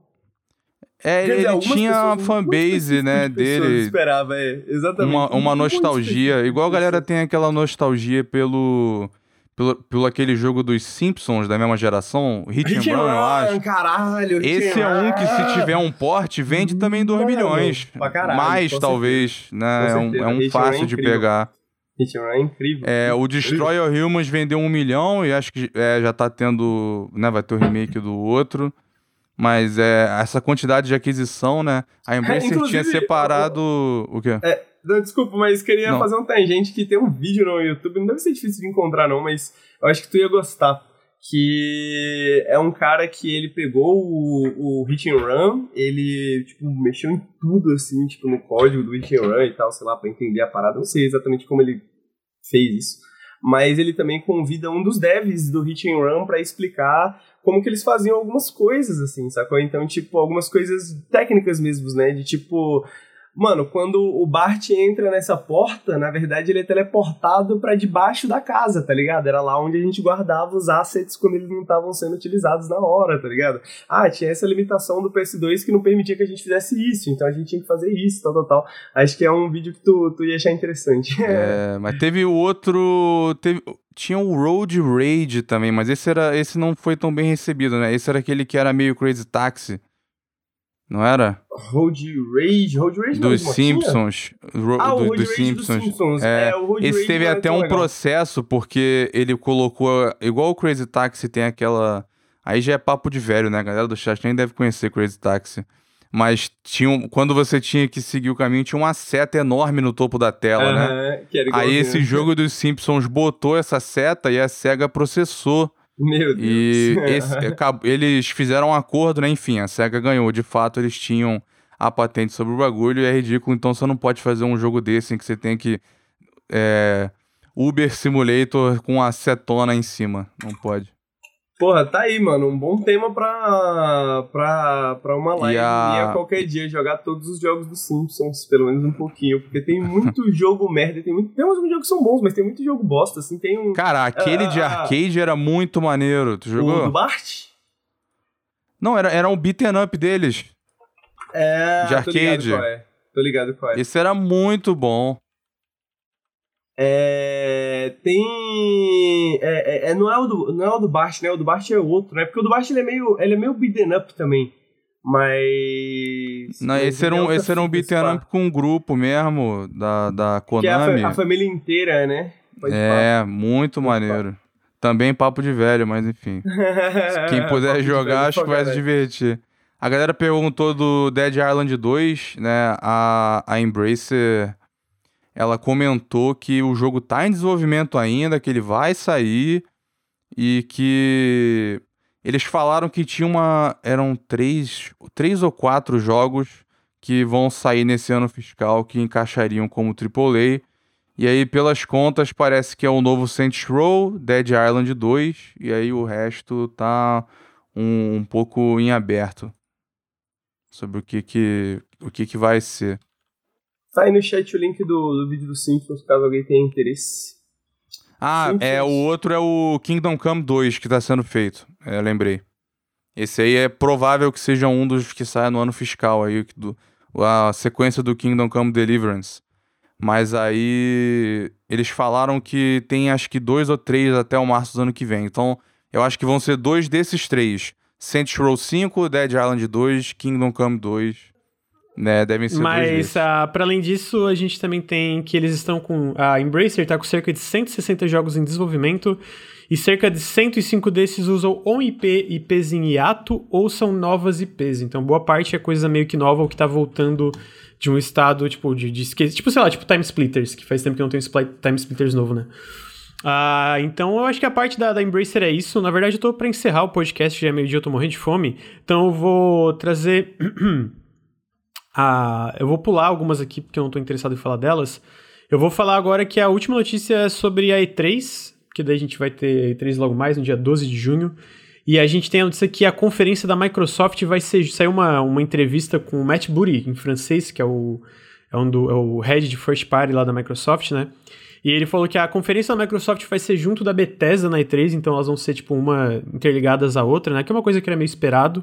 Eles falaram que vai ter um foco em conteúdo da Bethesda na E3, que também vai estar disponível dentro do, dentro do Game Pass lançamento. Então, imagine, tipo, coisas como Starfield, que é praticamente garantido que vai estar na E3, né? Ah, eles comentaram que eles não interferem, a Microsoft não interfere na parte de distribuição da Bethesda. O Jason Schreier sacramentou que vai estar, né? Só não... É, ele falou que vai ter data de lançamento fixa, assim. Ah, então, isso. Ah, ele, ele comenta que os estúdios têm liberdade criativa, que é o que o cabeça de first party falaria. Mas ele também comenta uma coisa interessante: que, primeiro, que o, o Covid impactou o Xbox Game Studios, que é uma coisa esperada, especialmente para novos projetos e novas IPs, que é o que a gente comentou, né? Tipo, de projetos que já estavam bem adiantados não seriam tão impactados versus coisas que estariam começando, especialmente começando de, de grandes produções, né? E, para além disso, a última coisa é que ele comenta que a Microsoft não quer que os estúdios da, da, da, Xbox criem jogos que funcionem melhor no Game Pass, que eles não usam data do serviço da hora de dar green light ou não para projetos que, que eles recebem pitch, né? Que é, que, é, que é uma coisa que é corroborado pelos projetos em desenvolvimento até então, né? Então, é uma coisa aí. E aí, por fim, é só hype para E3. Estou curioso para ver mais, mais coisinhas de, de videogames, especialmente uma data de lançamento finalmente de, de Psychonauts 2. O que vocês acham aí? E o, você tem o lance do Victoria 3, pô. Deve ter gente que é fã. De, tem, sempre tem algum fã da, dessa série que tava louco pra ter esse jogo. E a Paradox finalmente anunciou, inclusive no Game Pass pra PC, né? O, o quê? O, ah, o, Victor, Victoria 3 Victoria pra Game Pass, 3, né? É. Porque, Verdade. assim, ele... Ele destoa um pouco dos outros jogos da Paradox, porque ele é um pouco mais simulacionista em questão da população e do efeito que tem a guerra na, na sociedade. Né? Nos outros, você não tem tantas coisas interligadas, ele era bem complexo. E ele era uma época. É uma época interessante, porque é no meio do século XIX, né? Então, um período de muitos conflitos e revoluções e, e um nível de tecnologia na guerra, assim, meio que numa transação, transição então, o... a galera tava pedindo esse jogo há muito tempo. E aí a Paradox anunciou e eu, eu achei legal que vai ficar vai estar tá no Game Pass para PC. Tipo, é um é um é a Microsoft dando um sinal de que eles vão fazer coisas para agradar especialmente o público do PC, né? Que é, tava dos últimos estava faltando um uhum. pouquinho. É, então, tipo, eu, eu, sinto que é isso. Especialmente que a gente vai ver, vai ver na C3 é muita coisa do Game Pass, né? Tipo, não só Victoria, muitos jogos vindo pro Game Pass até para compensar um pouco dessa falta de, de, jogos first party aí no primeiro ano do, do, do Xbox, né? Então eu tô bem curioso para o que vem aí. Mas fora isso, eu vou, vou encerrar aqui o café. Posso só fazer o meu, meu dever público aqui, que a galera que a galera pede de boato e fofoca? Primeiro que teve isso aí, né? Teve um grande leak aí da, da Square Enix. Vai vazar coisa aí. É, parece que é coisa grande, com footage, com a porra toda. Estão falando aí que vai vazar. Mas a outra fofoca é que tem um insider que postou que novidades do Elden Ring estão mais próximos do que aparentam. Postou isso com uma imagem Aí eu chequei esse insider para ver se tinha alguma credibilidade. Esse insider, de tudo que falou do Sekiro, falou de Bloodborne, tava tudo certo. Inclusive, esse insider falou, anunciou o subtítulo do jogo bem antes de revelarem. É, ele comentou já várias coisas sobre o jogo também. Disse que o. Deu detalhes de que é um, um, um Dark Fantasy. Disse que o world design foi muito inspirado pelo Fumito Ueda falou que o George Martin fez o world building e a história, não história a narrativa do jogo, mas a história do passado do mundo e que o Miyazaki é que tá fazendo a história de fato. E aí, né, esse insider disse, aí esse insider, né, às vezes eu vi lá que ele brincava com algumas coisas, mas aí a galera falou, pô, você tá, tá trolando. Ele falou, não, não tô não. Tá, então, assim, é Porra, vago, café... né? Tá mais perto do que parece, mas Café é... com videogames e o Luiz trazendo o chá, né, velho? Ô, Lucas, se isso não virar um quadro fixo do Café com Videogames, as fofocas do Luir, eu vou fazer disso um quadro fixo na minha live, não sei, velho. É, é muito bom, mano, muito bom. Gostei muito, Luir. Botem... boatos, fofoca, bom demais. Botem fé, galera. Também tá vazando muita coisa do Battlefield 6, mas é, são uns leaks meio chatos, assim, tipo, foto Parece até leak controlado, descrição, desenho da, da, da, da, do que vai aparecer no trailer, tá ligado? Ele vai ser anunciado essa semana ou semana que vem, então também não tem muito. Não, não, não tem muito tempo pra esperar. Vão anunciar o Battlefield 6, mas. Cara, tudo que, o, tudo que esse insider descreveu do jogo aumentou o hype. E, Todo e... programa matinal tem momento fofoca na TV, justo, exatamente. Mas, Lucas, antes da gente finalizar aí, fala do teu vídeo. É, aí. saiu o Biomutant e o jogo não é muito bom, não, gente. Decepção, decepcionado. Não, agora, tá agora que acabou o embargo, eu posso revelar. O Granja mandou uma mensagem assim, outro dia ele falou é, é, que ele não tava aguentando. Ah, o final do jogo é muito chato. Aí, mas é, vocês podem ver na análise. Ver na análise. Eu, eu tô curioso, eu mesmo no... tô curioso para ver, porque eu tava botando a maior fé no jogo. Não quer, ah, não quer dizer que eu vou odiar, né? Porque teve alguém, uma vez que eu comi. Quando, eu, quando o Granja não gostou de um jogo, aí eu falei, pô, até deu uma brochada agora. Alguém falou assim, porra, que absurdo. Só porque o outro falou, você já não vai gostar do jogo. Eu falei, não, cara, é só. Entendeu? Só um comentário pela, pela reação. Eu, ah, e, o, o Grande é um cara de bom gosto. É, exatamente, a gente confia é. no gosto das pessoas que estão é, aqui, né? Vou ver a análise dele e julgar. É. a gente não estaria, né, no Nautilus fazendo o que a gente faz se a gente não confiasse no bom gosto do outro. Então, Pelo menos um pouquinho, né? Pelo menos um pouquinho. Pois é. Pois é, então por isso vocês têm que confiar que Cyberpunk é bom. É só deixar ele ser consertado. Ah, não, não chega, acabou, acabou. Não, acabou. Só, só mais uma parada. A galera lembrou de um ali.